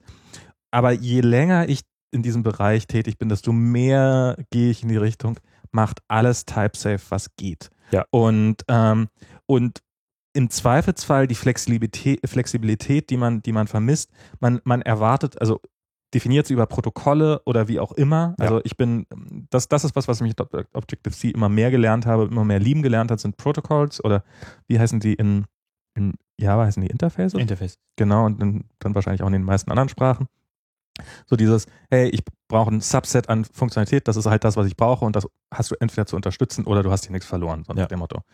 Und, und, und gerade wenn man irgendwie, was ich jetzt ständig mache, eine bestehende Codebase, die man, von der man bei weitem nicht alle Seiteneffekte verstanden hat, Hm. refactoren will, dann weiß man nämlich nicht, was in so einem Array dran ist. Ja, man genau. weiß nicht, wo der überall verwendet wird. Wenn man dann einfach eine Sprache hat, hey, du hast hier was reingeschmissen, was der da hinten nicht verarbeiten kannst, dann weißt du wenigstens, was dein Problem Ja. ist. Also jetzt, ähm, und da ist ja in Objective-C eigentlich auch noch viel rauszuholen. Also ähm, es ist ja nicht, äh, es ist ja nicht undenkbar, ähm, also Objective-C ist, da, da findet ja die Typsicherheit eigentlich nur zur Compile-Zeit statt. Also je, Ja. alle Zusicherungen, die du da machst, ähm, wenn, kannst du ja immer überschreiben, kannst ja alles casten Mhm. nach allem und solange es zur Laufzeit die gleichen Methoden äh, implementiert, passiert auch nichts, was dir halt auch sehr viele Möglichkeiten erlaubt. Ja. Ähm, und ich finde eigentlich, das ist eine sehr schöne Mischung. Also du hast, ähm, ist quasi so eine Art Opt-in-Type-Safety Mhm. und wenn du halt nicht magst oder wenn das halt, manchmal weiß man es halt auch besser, Mhm. Äh, dann geht, Ja, aber also ich, ich finde, in Objective-C hat man da halt viel Freiheit zu, sagen Mhm. zu sagen, äh, man möchte mehr oder weniger Typsicherheit haben, aber man stößt halt an so Grenzen wie Generics. Aber es wäre nicht unvorstellbar, da eine Extension zu machen, ähm, die einfach halt Object at Index dann halt den Typ austauscht. Ja. So, so ähnlich hat man das ja schon mit Instance Type. Also wenn du eine, wenn du eine Klassenmethode hast, Mhm. deren Typ Instance Type ist und eine Subklasse die Klassenmethode erbt, ähm, was ja zum Beispiel in Java auch gar nicht so funktioniert, ähm, dann weiß der Compiler, aha, die Subklasse gibt dann sich selber, also Mhm. da hat der Methode dann den Typ der Subklasse und nicht den Typ der äh, Superklasse. Und äh, Generics könnte man ja auf ähnliche Weise lösen. Jetzt gibt es ja diese neuen Nullability Mhm. Annotations äh, oder Attributes, weil das Problem ja im Prinzip ist, wenn Objective-C mit Swift interagiert, dann ähm, Ist erstmal alles in Optional. Genau, weil der Compi in Objective-C kann ja, wenn etwas nil ist, kann man dem eine Nachricht schicken und nichts passiert. Mhm. Ähm, in Swift geht das ja nicht mehr. Was auch gut ist, ähm, aber wenn jetzt Objective-C auf Swift-Code trifft, dann muss der Compiler konservativ erstmal davon ausgehen, dass alles äh, nil sein könnte und muss es dementsprechend in Optional verpacken. Oder in Optional, ja, nicht maybe. Maybe ist Haskell. Ähm, aber gleiche Monade. Mhm. Und ähm, das M-Wort. Und jetzt gibt es halt für Objective-C neue Annotations, mit denen man halt sagen kann, diese Property ist niemals nil, Mhm. diese Property kann nil sein oder äh, sehr subtil, wenn du diese Property nil setzt, dann wird der ursprüngliche Default-Wert wiederhergestellt. Äh, also zum Beispiel Tint Color, ich nicht, okay. äh, Tint Color, wenn du den auf einer View äh, foo.tintcolor aufrufst oder mit ja, Properties macht man mit Punkt, ähm, dann gibt er dir ja die Tint Color der Superview zurück, wenn auf dem Objekt keine gesetzt ist. Mhm. Das heißt, äh, solange das, und das Window hat wahrscheinlich immer eine Tint Color. Ähm, das heißt, wenn ich jetzt eine View habe, da setze ich die Tint Color ähm, auf nil und gette sie danach, kriege ich trotzdem nicht nil zurück. Also set nil only, ohne dass es man's Quasi. Mhm. und ähm, das erlaubt dem natürlich auch quasi, du musst den Default-Wert nicht kennen, der ist quasi dann implizit über nil. Ob das eine super gute Idee ist, kann man sich streiten, aber faktisch existiert es halt so in Objective-C. Mhm. Und Also muss es wird auch dann, in Swift funktionieren. Genau, und wird dann halt über dieses nil äh, Resettable auch abgebildet. Und das ist zum Beispiel super. Also ähm, ich habe ja so ein bisschen an, an Open Source Libraries mit den Leuten von GitHub zusammengearbeitet und dementsprechend halten sie sich an die GitHub Objective-C Conventions und die sagen halt immer ganz explizit, man soll, wenn was nicht nil sein darf, dann soll man das halt auch dahin schreiben in die Kommentare. Und das ist natürlich überhaupt nicht mehr notwendig, wenn man halt einfach eine Annotation hat, die sowohl der Compiler in Objective-C versteht, also wenn du, ähm, der hat nicht so viel Inference, wie man sich wünschen würde, aber wenn du eine, eine Funktion oder eine Methode hast, die halt äh, non-null, äh, non-null Attribute, äh, Parameter hat und du räufst die direkt mit nil auf, dann beschwert sich der auch Compiler auch mit einer Warning. Und das kann und hat auch schon bei mir ähm, halt Defekte gefunden. Ja, das ist was, was ich jetzt äh, auch gerne einführen möchte bei uns in der Codebase. Das Ja. dauert immer ein bisschen länger, aber ähm, Klar, also ich, ähm, ich habe das jetzt für ein, ein, ein Projekt, das ich betreue, nachträglich nochmal drüber gemacht. Ähm, und das ist schon Arbeit. Also weil, weil teilweise, da merkt man halt auch, dass man sich gar nicht so genau Gedanken drüber gemacht hat. Ähm, oder man halt bereit war, nil zu akzeptieren, weil es halt schon irgendwie durchfällt. Und das ist, Mhm. ist ja auch ein, eigentlich ein ganz, wenn man das Verhalten in Objective-C verstanden hat.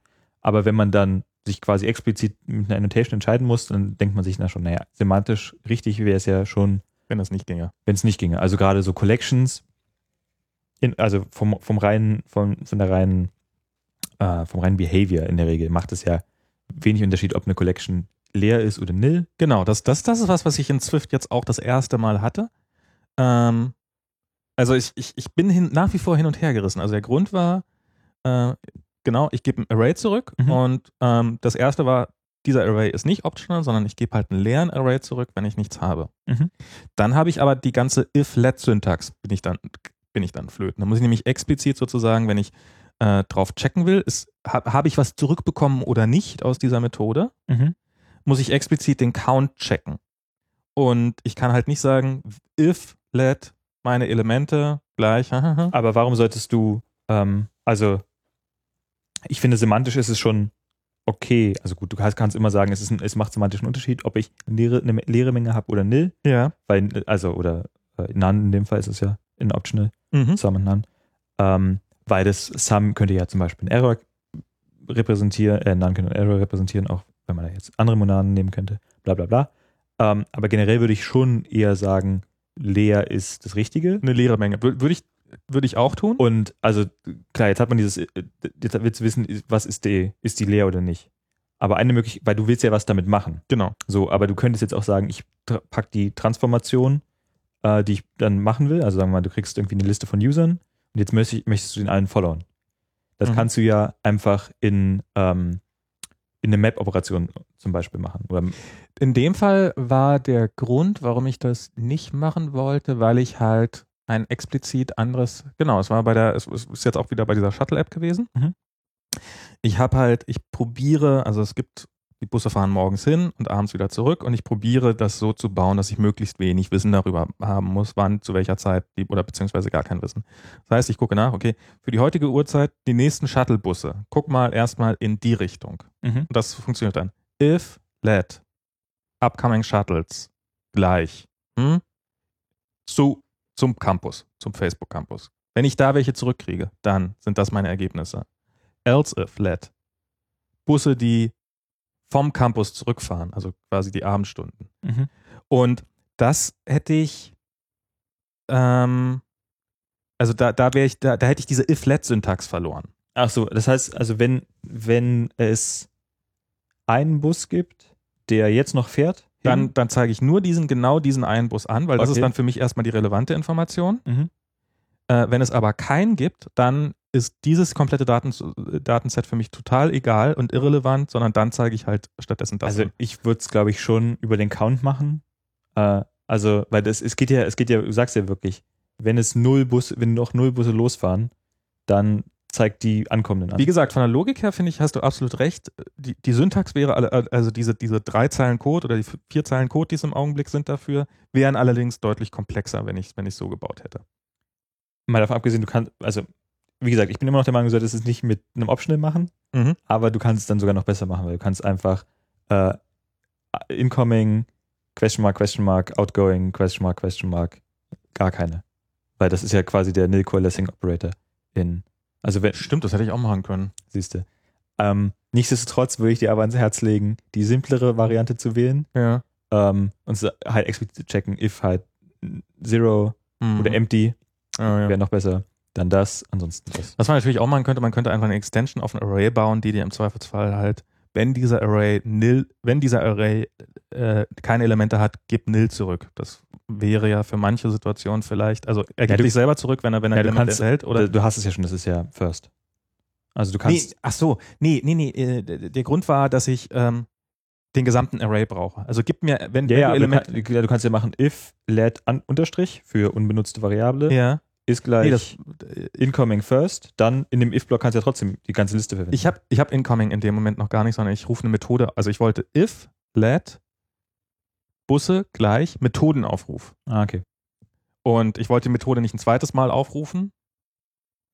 Und, aber egal, ist jetzt, Hm. ist, ist tatsächlich, aber plötzlich fängt man an, sich um solche, da, genau das, was du sagen wolltest, um solche Sachen Gedanken zu machen, weil es auch, und ähm, nicht nur, weil es ein, weil's, äh, weil, weil's ein Nerdsport ist, sondern auch, weil es in vielen Situationen einfach wirklich viel Sinn macht, sich Ja, darum klar. Gedanken zu machen. Das ist, ähm, das ist auch sowas, je länger ich Swift mache, also ich habe schon vorher gehasst, aber warum ein Array oder ein Dictionary keine Nil-Elemente enthalten kann. Ich weiß, dass es da im Objective-C irgendeinen total tollen. Ja, C-Gründe, das hat halt C-Gründe.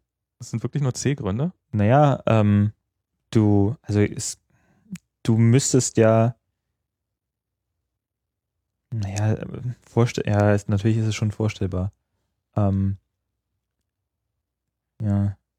Ich finde es ich find's unlogisch, weil Objective-C ist eigentlich eine Sprache, die so, so wie, du- wie du auch schon gesagt hast, die es dir so leicht verzeiht, wenn ein Objekt nil ist. Und Hm. Du kannst halt Messages hinschicken und sowas und das ist alles total egal und du, du wirst eigentlich kognitiv drauf trainiert, den Nil-Fall zu ignorieren. Außer bei einer Sache, die nun wirklich in jeder anderen Sprache geht, nämlich, hey, ich habe hier ein Array mit einem Element, das Nil ist. Ja, also wa warum kann man keine, also ja, wa warum sollte man kein Array schreiben können, dass es abhandeln kann? Ähm, Genau, dass das, also ich meine, dass dass, dass, dass das die Default-Implementation nicht kann, meinetwegen, aber dass, Mhm. dass, es- dass es keine, keinen Weg dran vorbei gibt und dass es dann halt immer crasht. Also dass ich nicht die Möglichkeit habe, ähm, also wie, wie, man kann eine Extension schreiben, die sozusagen Save Add to Array oder sowas, die dann meinetwegen äh, eine Assertion schmeißt oder sowas, solange ich noch im Development-Prozess bin. Aber wenn es in Production passiert, bitte um Himmels Willen ignoriere den Fall einfach und lass nicht, lass nicht gleich die ganze App sterben. Hm. Weil, machen wir uns nichts vor, ähm, ich bin ein großer Freund von äh, fail, fail early, fail hard, aber nur solange ich entwickle. In Produktion ähm, bin ich im Zweifelsfall Ja, also in dem Fall, hm, okay. Aber im Allgemeinen ist es halt schon, also du weißt ja nicht, was dann äh, alles daraus passieren kann. Also, Das stimmt. Also es könnte natürlich, können natürlich schlimme Dinge dadurch passieren. oder du hast einfach einen Bug, der sich halt, oder der Crash manifestiert sich dann ganz woanders. Ja, ja, klar. Also es kann natürlich auch zu ganz eigenen Problemen, aber also diese, diese, diese Möglichkeit nicht zu haben, ein Array zu haben der Nil-Elemente und dann dieses, dieses, was Apple dann ja macht, dieses NS-Null, äh, oh mein Gott. Also bitte, bitte lasst es. Also das ist, ähm, warum, warum, nicht einfach das und, und das geht ja in Swift Gott sei Dank auch. Und das ist sowas, ähm, Genau, also in Swift ist es halt auch ein ganz anderer, also ist halt ein ganz anderer Typ. Das eine ist halt ein Genau. Array von X und das andere ist ein Array von Optional von X. Und je länger ich bei, äh, also es ist beeindruckend, welche Zahl von Crashes wir jeden Tag haben, wegen solchen relativ billigen Sachen. So, ich, Klar. jemand hat probiert, ein Nil-Element in ein Array einzufügen, ähm, weil er vergessen hat, if nil, dann ignoriere den Fall davor zu schreiben. Und ich fange langsam, oder ich bin jetzt dabei, ich werde quasi da sehr viel konservativer, was, Ja, was, ja. Diese, was, dieses, was dieses äh, Coden angeht.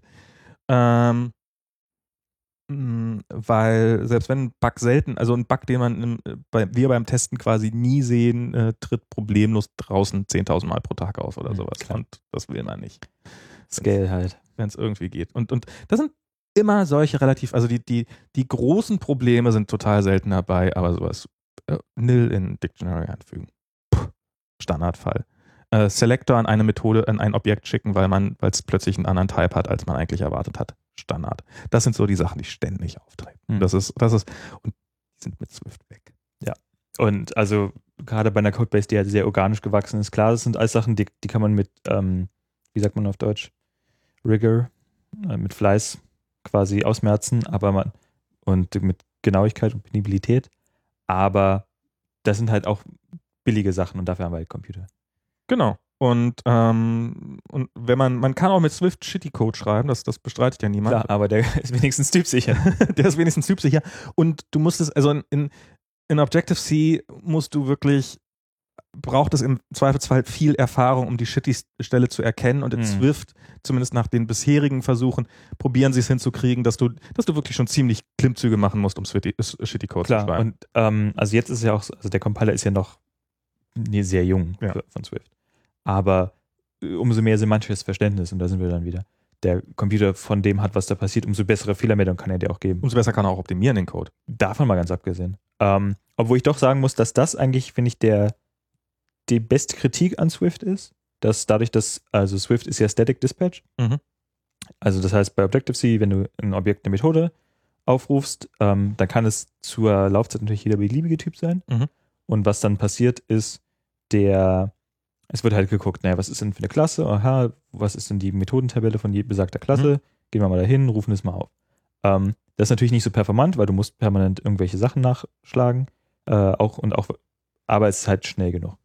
Ähm, also ich glaube, der Fast Path ähm, mit Warm Caches auf Objective-C ist jetzt sowas wie sechs Instruktionen. Okay.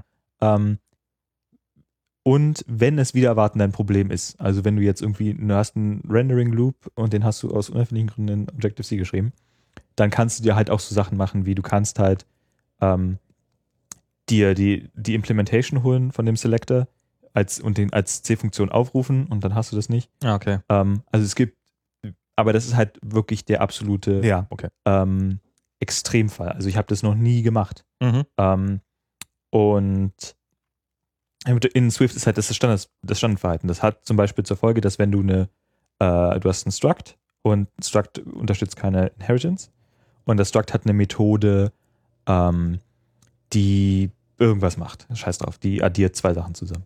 Ähm, und die ist, ähm, dann weiß der Compiler, diese, da, da wird immer diese Methode aufgef- ausgeführt, wenn Mhm. jetzt, wenn ich eine Variable von dem, von dem besagten Typ habe.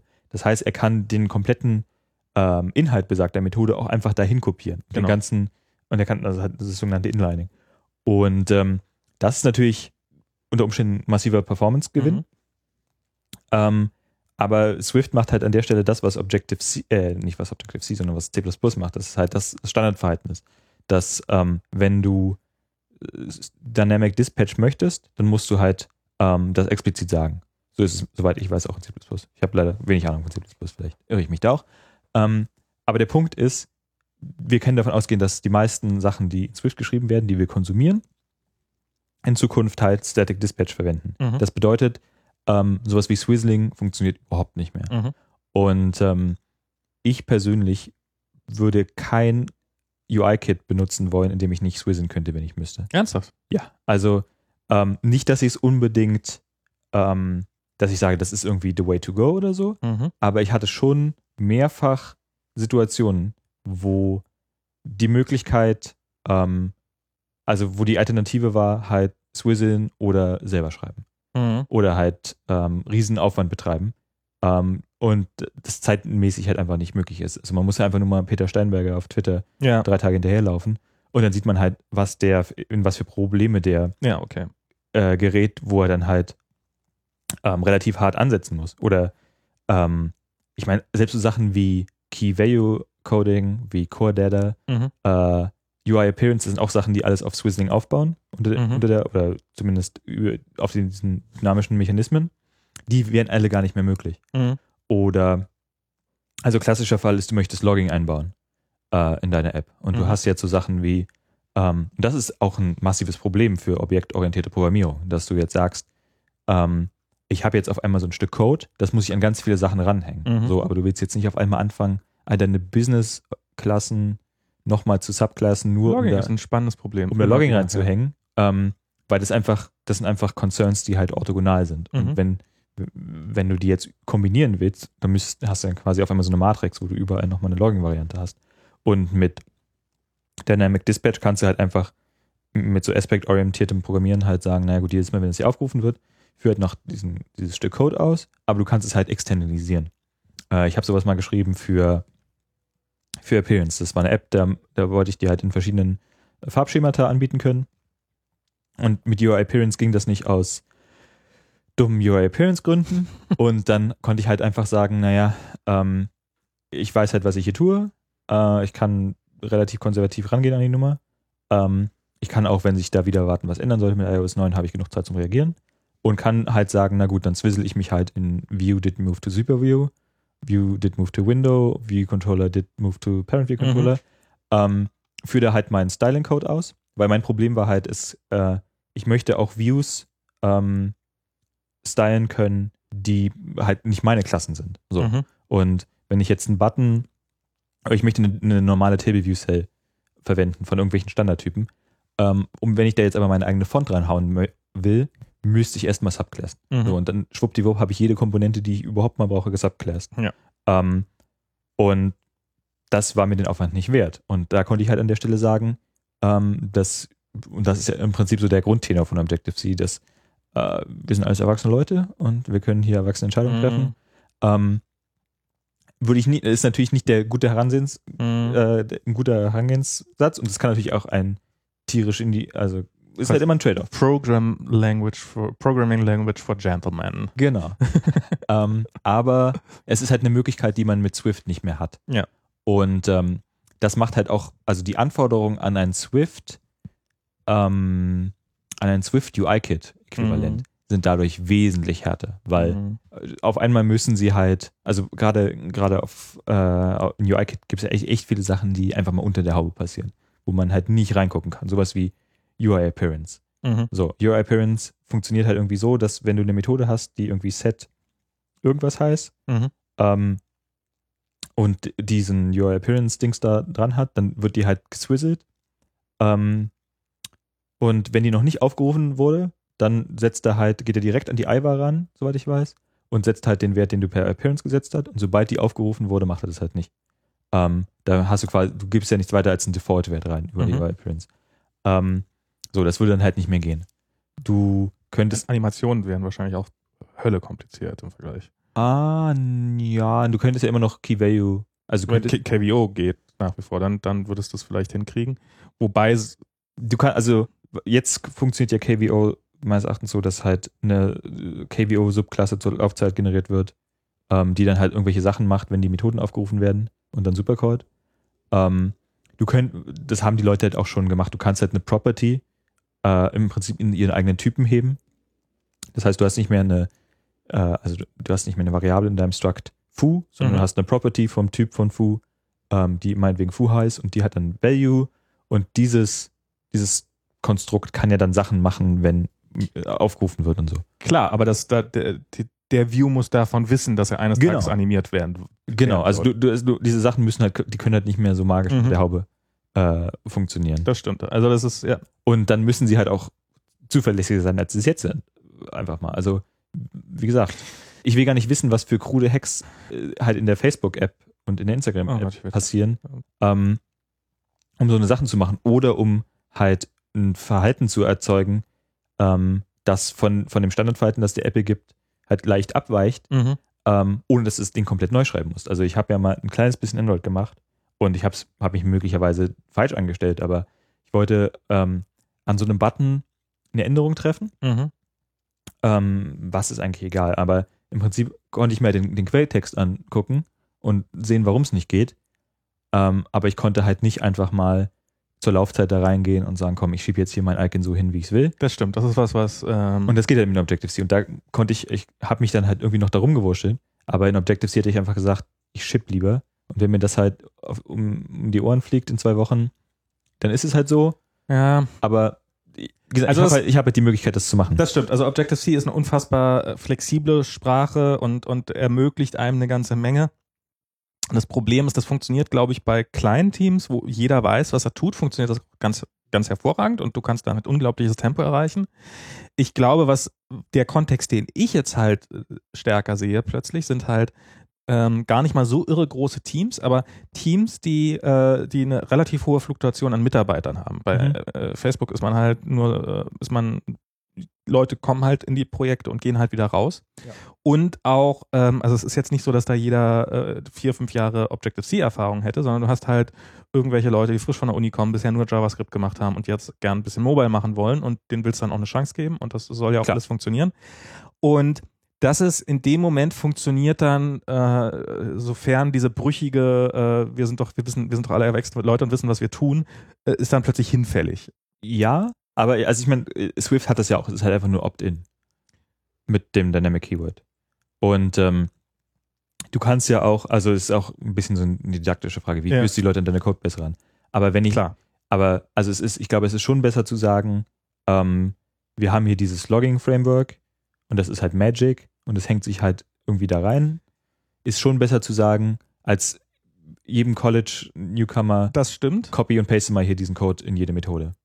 Das, oh, ähm, das funktioniert so lange, wie, wie man, ähm, also die, diese ganzen Seiteneffekte, die man sich dadurch ein. Also ich meine, das, das, das ist der gute Fall davon, Mhm. von, von, dieser, von dieser Power.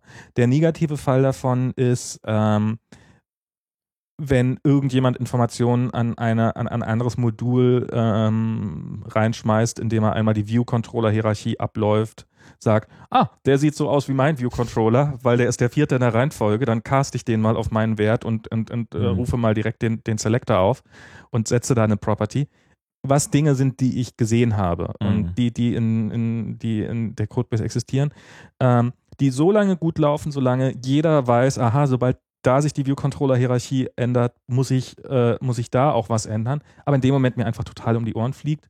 Oder halt sofort um die Ohren fliegt, was halt bei so einer Codebase quasi ständig passiert, äh, sobald dein Anwendungsfall nicht mehr eintritt. Also, äh, dass ich aus irgendwelchen Gründen doch die View-Controller-Hierarchie ändern kann. Und das sind dann auch Seiteneffekte, von denen man im Zweifelsfall noch nie was gehört hat, wie wenn die App im Hintergrund und zu wenig Memory ist, dann wird dann, Mhm. dann springt der Naviga Navigation Controller gerne mal auf den Root View Controller zurück und schmeißt die vorher alle runter und sowas. Und das sind dann alles Seiteneffekte, an denen du, denen du Tage investierst. Klar. Und das ist sowas, was ich, wo, wo ich im Augenblick sage, ähm, vielleicht, also ist natürlich die Chance hoch, dass man es eines Tages bereut, aber wo ich im Augenblick sage, ich gebe lieber äh, einiges an Flexibilität auf und habe dafür ähm, ganze Klassen von Problemen nicht mehr.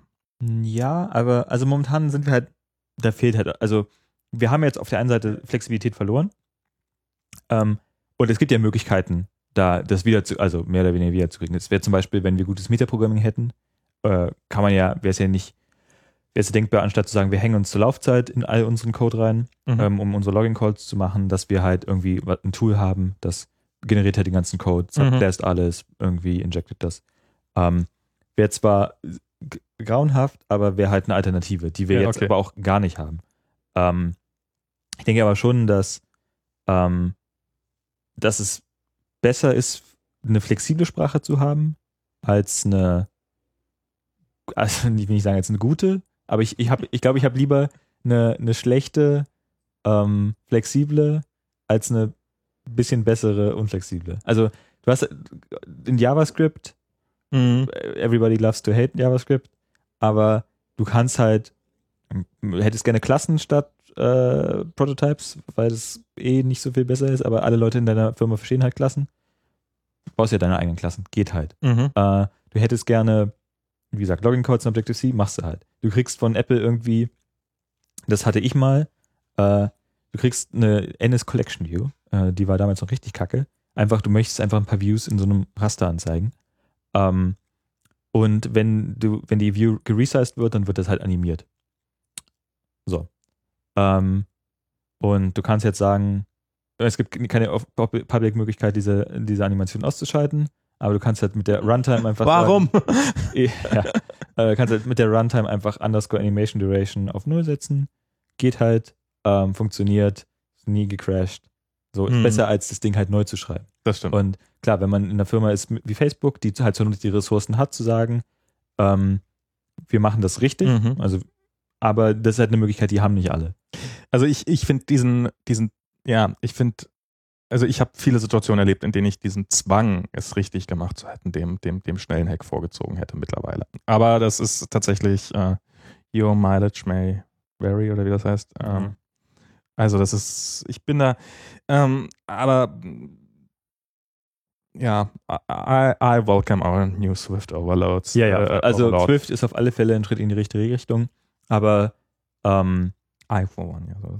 iPhone. Äh, aber die, also jetzt ist es auch noch kein Problem, aber ich bin, mache mir ein bisschen Sorgen, dass ähm, was auch immer wir in Zukunft statt UI-Kit verwenden, ähm, uns massiv einschränken wird in der Hinsicht. Das ist aber, was ich beim, beim Swift-Coden, was mir dann doch halt auffällt, also was, was ich zum Beispiel jetzt auf die, also wie unfertig, also das gerade in der Zusammenarbeit mit UI-Kit noch ist. Das ist ähm, sowas, was, also ich habe ein, also das erste, was ich ja nach wie vor immer mache, vielleicht sollte man sich langsam mal abgewöhnen, ist ja, wobei Storyboards, ich glaube, ich werde sie niemals mögen. Ich schmeiß als erstes immer die, das Storyboard Ja. raus ähm, und baue mir halt meine eigene View-Controller-Hierarchie auf. Ähm, weil zwar habe ich gerade äh, pro, also Xips gerne, also bin ich nicht so e- eingefleischter Gegner davon wie viele andere, aber Storyboards, sorry, das ist mir zu sehr äh, ein, ein, ein das Tooling ist halt auch schlecht. Also versuch mal Ja. auf so einem MacBook Air oder auf einem MacBook mit Storyboards zu arbeiten für ein iPad, kannst du knicken. ja, Also- weil einfach, ähm, weil du nicht, nicht mal vernünftig rauszoomen kannst. Ja. Ähm, und so diese ganzen, also es hat einfach viel zu viele Kinderkrankheiten. Und darum habe ich halt in Swift habe ich halt einen UI Table View Controller, so einen ganz klassischen, und der hat halt eine eigene Init-Methode, indem ich ihn ein paar Controller reinschmeiße, die ich dann gerne mit LED setzen würde. Mhm. Und ähm, dann rufe ich am Ende auf Super Init with Style Mhm. und ähm, gebe da meine Style rein, den ich hatte. In dem Fall war es zum Glück plain. Mhm. Komme ich gleich dazu, warum zum Glück. Und dann ruft man das Ganze auf und dann crasht das Ganze zur Runtime und beschwert sich darüber, dass init with nip, äh, dass ich die Methode nicht überladen hätte. Weil das ist nämlich der Designated Initializer Mhm. eigentlich intern, obwohl es von UI-Kit-Richtung aus so aussieht, als ob es eigentlich zwei Designated Initializers gäbe, aber Mhm. das ist, da ist halt, äh, ist Swift halt sehr spezifisch. Und darum muss ich jetzt meine init mit nip selber implementieren. Mhm. Ähm, kann ich aber nicht, weil ähm, ich in die initwith nip ja nicht äh, meinen Controller reinschmeißen kann. Also ich könnte den dann nicht mehr als Konstante innerhalb der, wie heißt das, also mit LED definieren, Ja, ist eine Konstante. äh, als Konstante definieren innerhalb, äh, mal, innerhalb meines Objekts, sondern ich müsste ihn als Variable definieren und das müsste ein Optional sein, weil ansonsten muss ich so und und und beziehungsweise mit Ausrufezeichen und all die all den Dreck, den man Ah, oder ein Lazy könnte auch sein, ohne. Wenn's, wenn er lazy wäre, müsste er, glaube ich, nicht optional sein. Aber lazy ist auch scheiße. ja, weil ich will, ich will ja das Objekt explizit reingeben. Achso, von außen, ja, dann geht's. Ich will es ja, ich will's Mhm. ja injecten. Und so, der, die Lösung für dieses Problem war in dem Fall, statt super init with style, super init with nip zu rufen, Mhm. ähm, was erstmal nicht sonderlich offensichtlich war. Und zum Zweiten hätte ich halt nicht den Plain Table Style haben wollen, sondern den Group Table Style. Dann hätte ich in dem Fall dann irgendwie noch ein XIP hinten dran hängen müssen, nur um der Tabelle zu sagen, dass er jetzt einen anderen Style hat.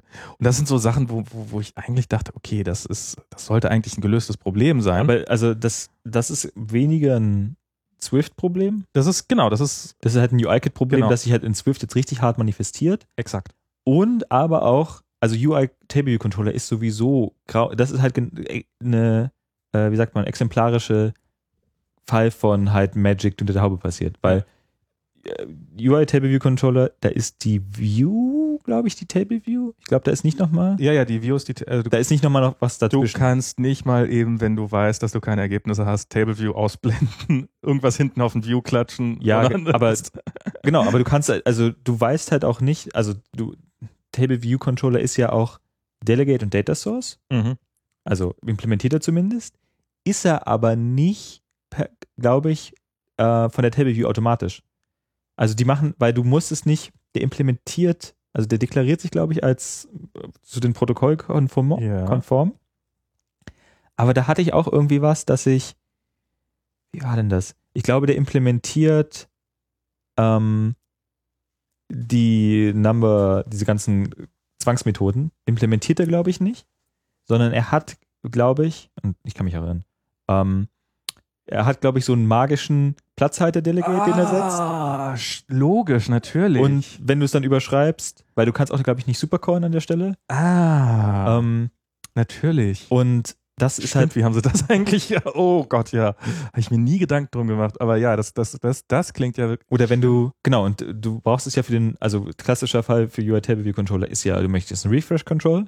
Das ist ja eine Property auf dem Table View Controller, wenn ich mich recht entsinne. Da muss, ja, ja, da muss dann So. Refresh Control. Wenn du jetzt, aber du kannst ja auch einen Refresh Control normal in eine Table View kriegen. Wie machst du das? Naja, du setzt den einfach als Subview und dann funktioniert das magisch. das ist Refresh Control sind, ja, ja, das ist, das ist furchtbar. Und so eine Sachen, weißt du, das ist mit Swift halt, also erstmal, wenn du Pech hast, geht's gar nicht mehr anders. Mhm. So, du musst, weil Static Dispatch hat es schon Inline für dich und bla, hast du vielleicht Probleme. Ähm, du kannst auch viel weniger, kannst auch nicht, nicht mehr so gut ähm, halt dekompilieren. Also das ist halt auch richtig gut bei Objective-C, dass es halt relativ lesbar ist. Ähm, zumindest so High-Level, okay, welche Methoden werden gecodet, in welcher Reihenfolge, das ist ziemlich easy. Ähm, Mal ganz kurz hier alleine sitzen lassen, weil meine Blase explodiert gerade. okay. Max Blase explodiert. Insofern red einfach weiter. Und das ist natürlich Table View. äh, Ja, Peter Steinberger hat da meines Erachtens auch äh, einen Blogpost zu dem Thema veranstaltet, ähm, wo er auf das ganze Debakel nochmal eingeht. Und ähm, ja. Ich hasse das, wenn der Max mich alleine lässt, weil ich bin ein ziemlich schlechter Alleinunterhalter, was so Podcast angeht. Äh, ich habe auch keine Sponsors, äh, die ich vorlesen kann. Also würde ich das ja auch machen. Äh, nee, ich kann aber die Gelegenheit nutzen, um darauf hinzuweisen, dass äh, Max Nebenkosten äh, mit dem Umzug nach San Francisco natürlich durch die Decke gegangen sind und dass äh, hier demnächst auch noch einen weiteren Mund äh, zu füttern, ein weiteres Maul zu stopfen geht und dass ihr doch dementsprechend bitte die Gelegenheit jetzt nutzt, um diese äh, Pause mit aktivem Flattern zu überbrücken ähm, damit Max hier sich demnächst auch noch äh, den teuren importierten Waldmeisterpudding von Dr. Oetker leisten kann. Und äh, was er sonst noch vermisst aus der, aus der Heimat. Ja. Ansonsten, ich fahre nicht zur WWD, äh, also ich habe kein WWDC-Ticket, da können wir auch gleich nochmal drüber sprechen, aber ich kann meinen Teil ja schon mal erzählen. Max weiß es eh schon. Äh, ich bin wahrscheinlich zur WDC hier äh, in San Francisco, aber ich habe die Ticketlotterie gar nicht erst versucht, weil mir das das Geld nicht wert war. Und äh, in den letzten Jahren hat man ja auch gesehen, ähm, wie schnell die Sessions kommen. Jetzt gibt es sogar schon Sessions live im Stream. Und ähm, da ich jetzt auch momentan keine Probleme habe, äh, also ich habe Probleme, aber keine Probleme, äh, bei denen mir äh, so ein Lab großartig weiterhelfen würde. Und dementsprechend denke ich mir, kann ich mir die 1500 Dollar auch äh, als Ansparung für meine Apple Watch Edition aufheben und ähm, habe es gar nicht erst versucht. Max hat, glaube ich, auch kein Ticket. Aber jetzt kann er das selber erzählen. Ich habe gerade erzählt, A, äh, dass seine Nebenkosten gestiegen sind und dass die Leute deshalb mal flattern sollen. äh, und weit weiter steigen. Gibt es eigentlich Kindergeld hier in Amerika? Ähm, ähm, ich glaube, also ich, äh, mein Arbeitgeber ist relativ großzügig. Dein Arbeitgeber Geber ist Also es großzügig. ist alles. Äh, ich habe auch gerade erzählt, dass ich nicht äh, mich um ein WWDC-Ticket bemüht habe. Ah. Wie es bei dir aussieht, kannst du ja gleich mal erzählen. Jetzt gehst du weg. Ich, ich habe mich um ein WWDC-Ticket bemüht, weil mein Arbeitgeber mir gesagt hat, ich soll mich um ein WWDC-Ticket bemühen. Ähm, hab keins gekriegt, hab, hab kein Glück gehabt in der Lotterie. Ähm, aber ich hätte wahrscheinlich auch sowieso nicht hingehen können, weil äh, hier steht ein Geburtstermin an, der geplant ist auf den 3. Juni. Ähm, mit anderen Worten, ich ähm, bin relativ glücklich, wenn ich die Keynote mit mehreren Wochen Verzögerung noch sehen kann. Insofern ist das jetzt also DubDubDC, wenn ich es schaffe, mit irgendwie ein paar Leuten mal ein Bier trinken zu gehen, dann, dann wäre das wirklich das allerhöchste der Gefühle. Ansonsten ist da jetzt gerade ähm, gar nichts drin. Ähm, ansonsten hoffe ich auf einen neuen Apple TV mal. Der wird ja langsam mal fällig. Insofern. Ähm, ja, aber das ist, ähm, Mist, jetzt hat er mich genau an so einer dummen Stelle. Ich habe mir schon eine blöde Frage überlegt, wenn, wenn ich wieder reinkomme.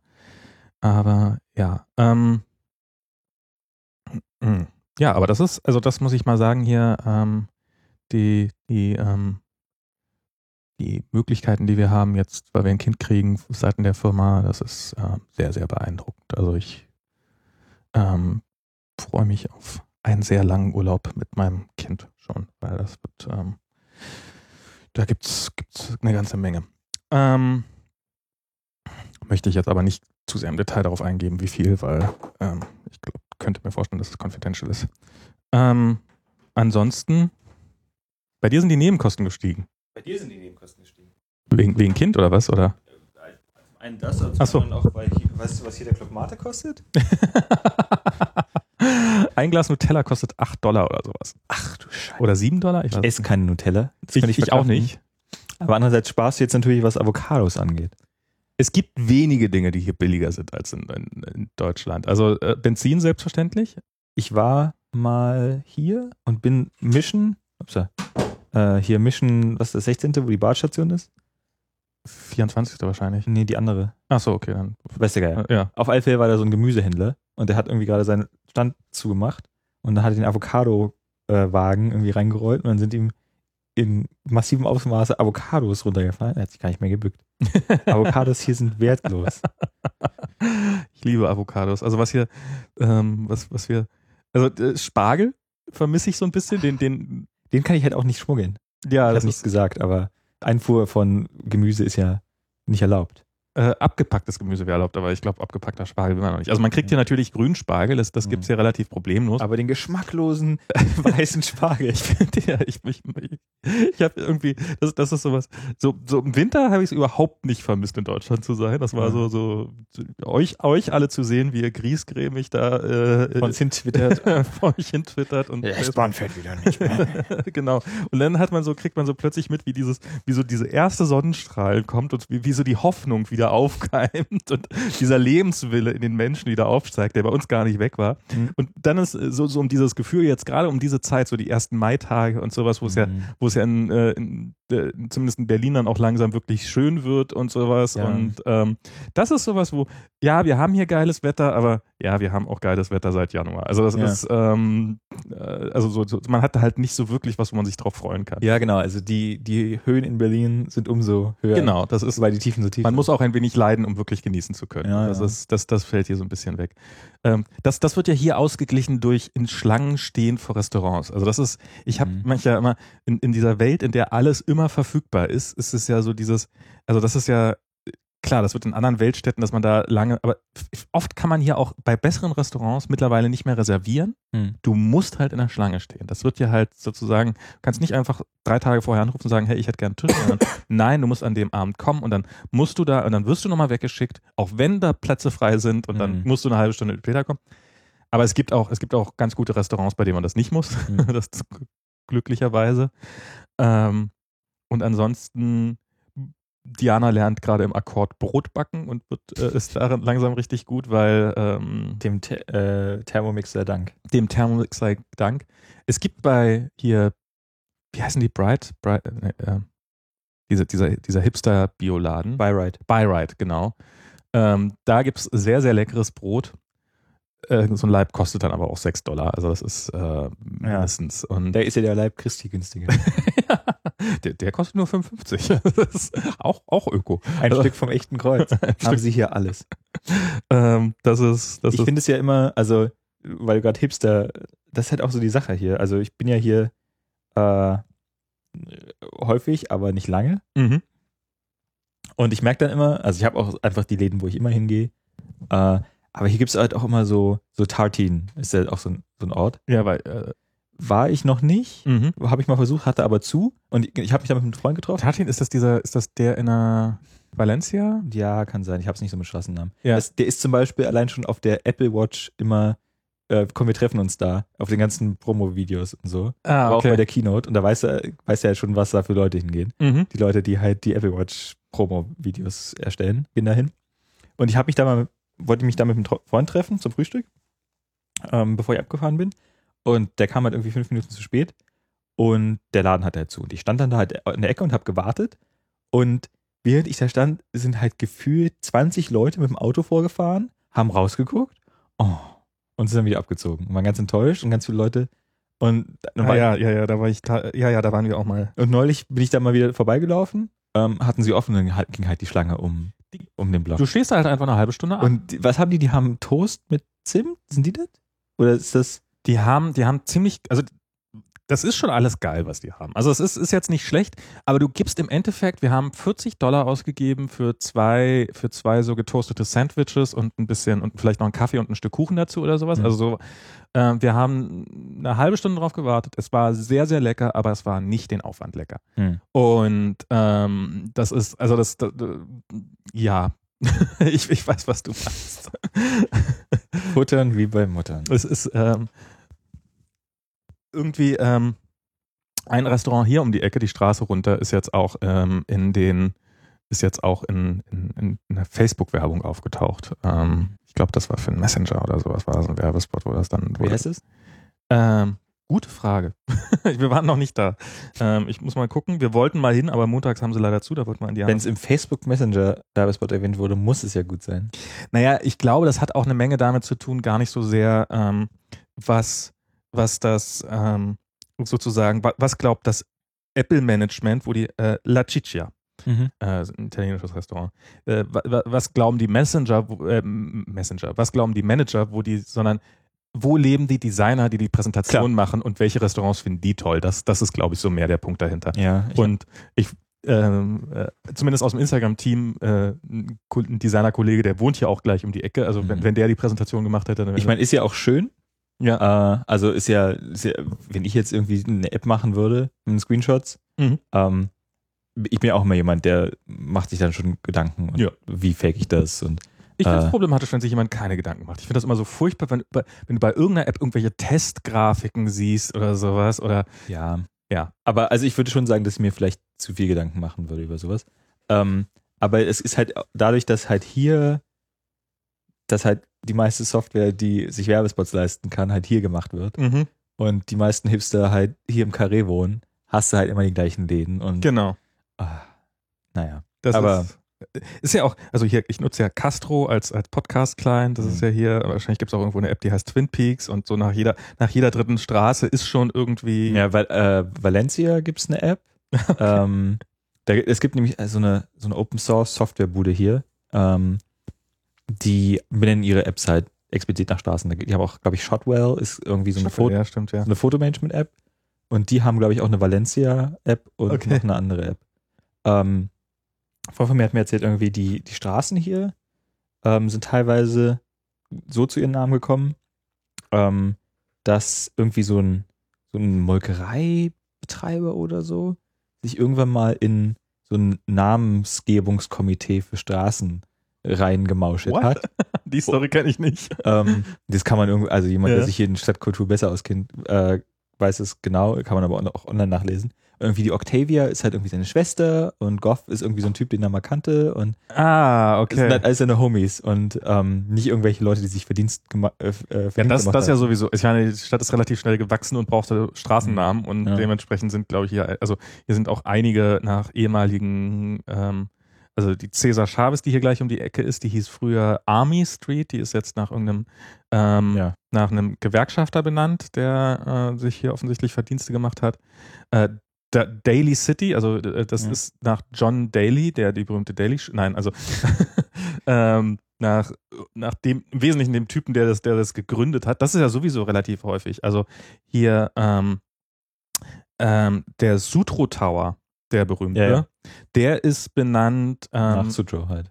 nach, nach Sutro, dem halt die Villa gehörte, also einem Typ, dem die Villa gehörte, die da auf dem Berg stand zufälligerweise und die dann irgendwann mal abgerissen worden ist. Ja, aber das war ja, also der war ja ein krasser Magnat irgendwie in seiner Zeit. Also es gibt ja auch Sutro Baths, da, Achso, Ähm, die hat er, die hat er ge gebaut oder Ja, ja. gegründet sozusagen. das hat er irgendwie gebaut und das ist abgebrannt und, also das ist der, halt, kann das, weiß nicht, was er so gemacht hat, aber er ist halt schon, der war halt schon eine Persönlichkeit. Aber der, der, also der Tower heißt so, weil zufälligerweise auf seinem ehemaligen Grundstück äh, der, der Turm halt gebaut worden ist. Okay. Und ähm, also das habe ich irgendwie mal auch die Geschichte von dem Ding durchgelesen. Ähm, das, das, natürlich, selbstverständlich gab es auch Bürgerinitiativen dagegen, um den zu verhindern, den Turm.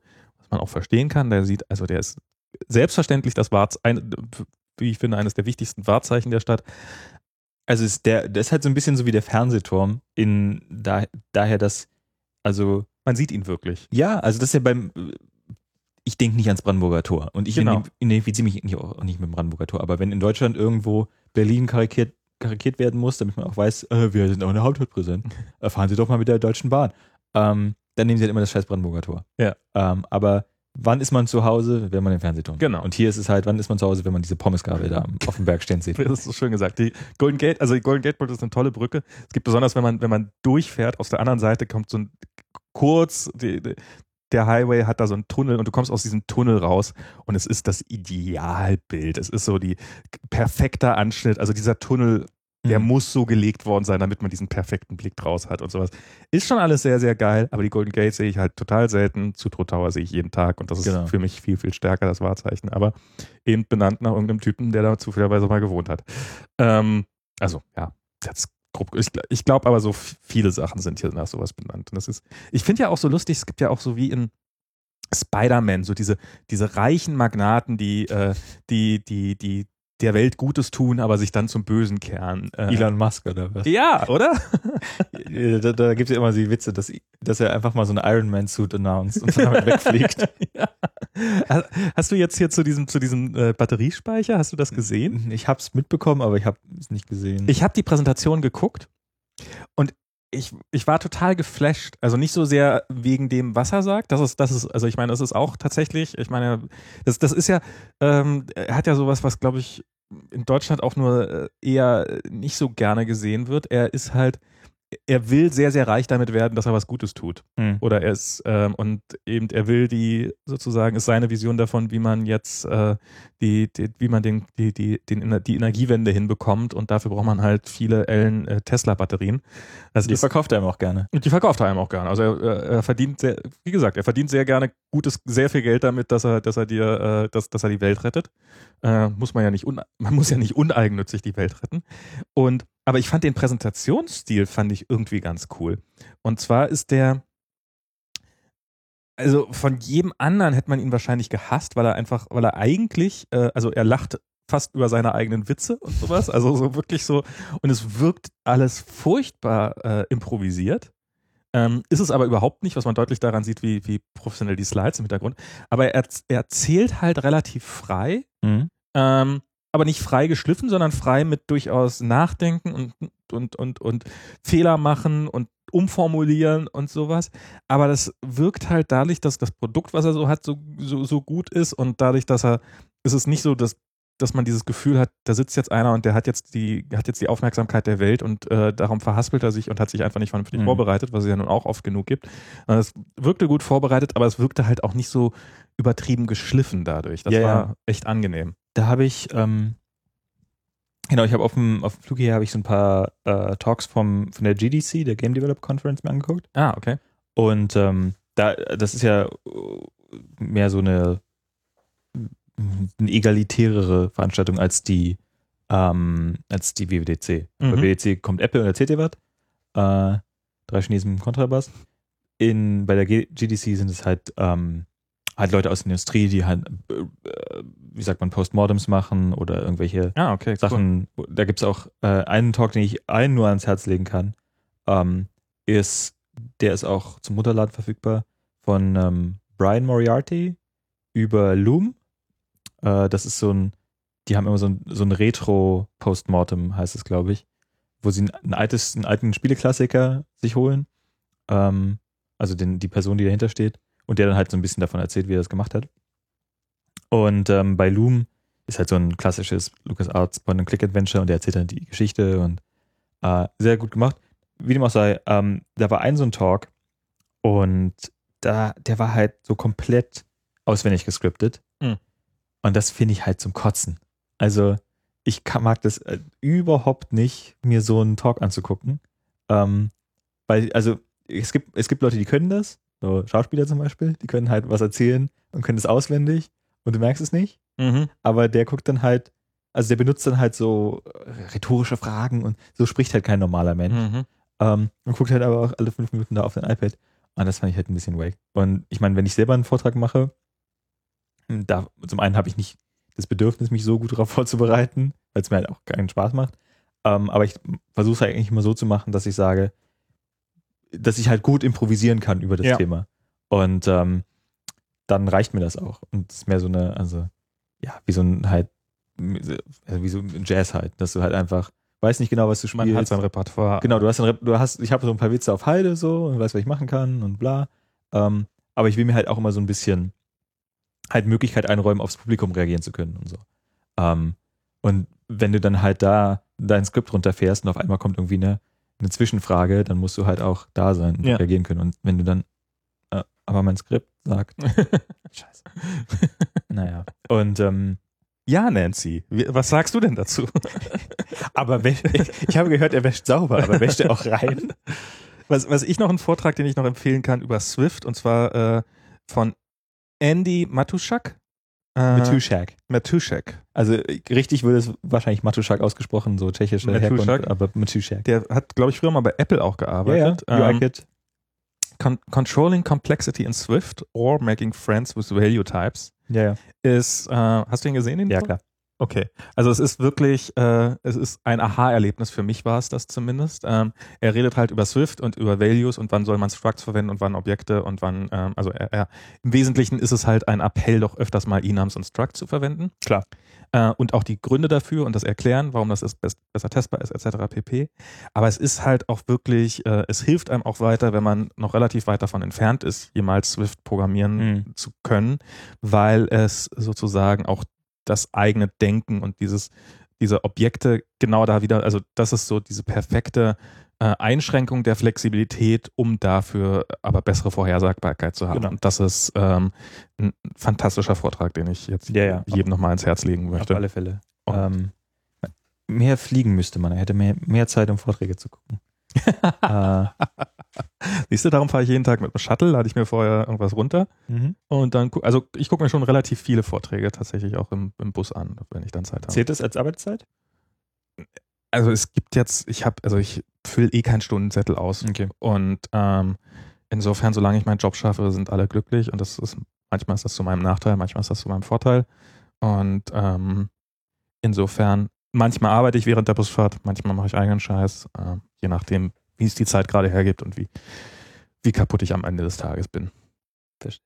Ja, also es ist, das ist, ähm, aber ja, das ist.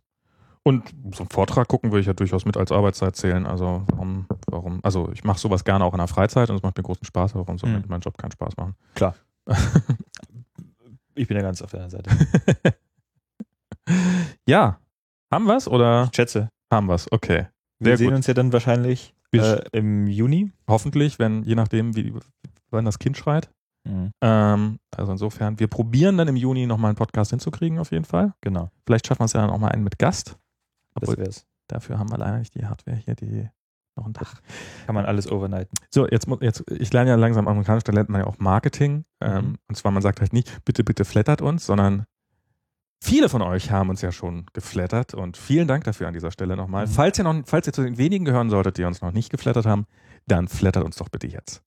Das ist so ein bisschen so, nicht dieses, ähm, nicht so dieses bitte, bitte mach doch, sondern so tun, als ob es eine riesengroße Gruppe ist, die, also, was? Du bist etwa der Letzte, der uns noch nicht geflattert hat? Also ich sag mal, viele erfolgreiche iOS-Entwickler flattern uns. Ja, genau. Behaupte ich jetzt einfach mal. Möchtest du? Wenn es dazu führt, dass ich uns selber flattern muss. Als ob ich Würden erfolgreich wir, äh, ja, gut. Ähm, genau. Ähm, äh, insofern äh, flattert uns bitte, weil wir brauchen, wir brauchen auch noch für dich ein Headset in Berlin und die entsprechende Aufnahmetechnik, Mhm. weil dann können wir vielleicht auch mal remote so einen Podcast machen. Mhm. Vielleicht auch noch mit ähm, Das ist auch deutlich günstiger als die ganzen Feedbacks. genau. Psst. Die wir auch immer vom Flattergeld finanzieren müssen. ja, ja. Äh, Ihr schuldet uns übrigens schon äh, mehrere tausend Euro, also flattert mal bitte. Äh, Ja, genau. Also insofern äh, bitte, bitte flattert uns dann. Ähm, wir haben ja auch durchaus hohe Ausgaben und äh, Max vor allen Dingen. das Leben in Kalifornien ist auch sehr, sehr toll. Ist schön, aber nicht günstig. Das ist mit nicht günstig ist äh, sehr freundlich formuliert. Also insofern ähm, Bis zum nächsten Mal. träumt, träumt von der Sonne, träumt von den billigen Mieten in Deutschland, egal wo. Und ähm, wir hören uns spätestens im Juni. Tschüss. Tschüss.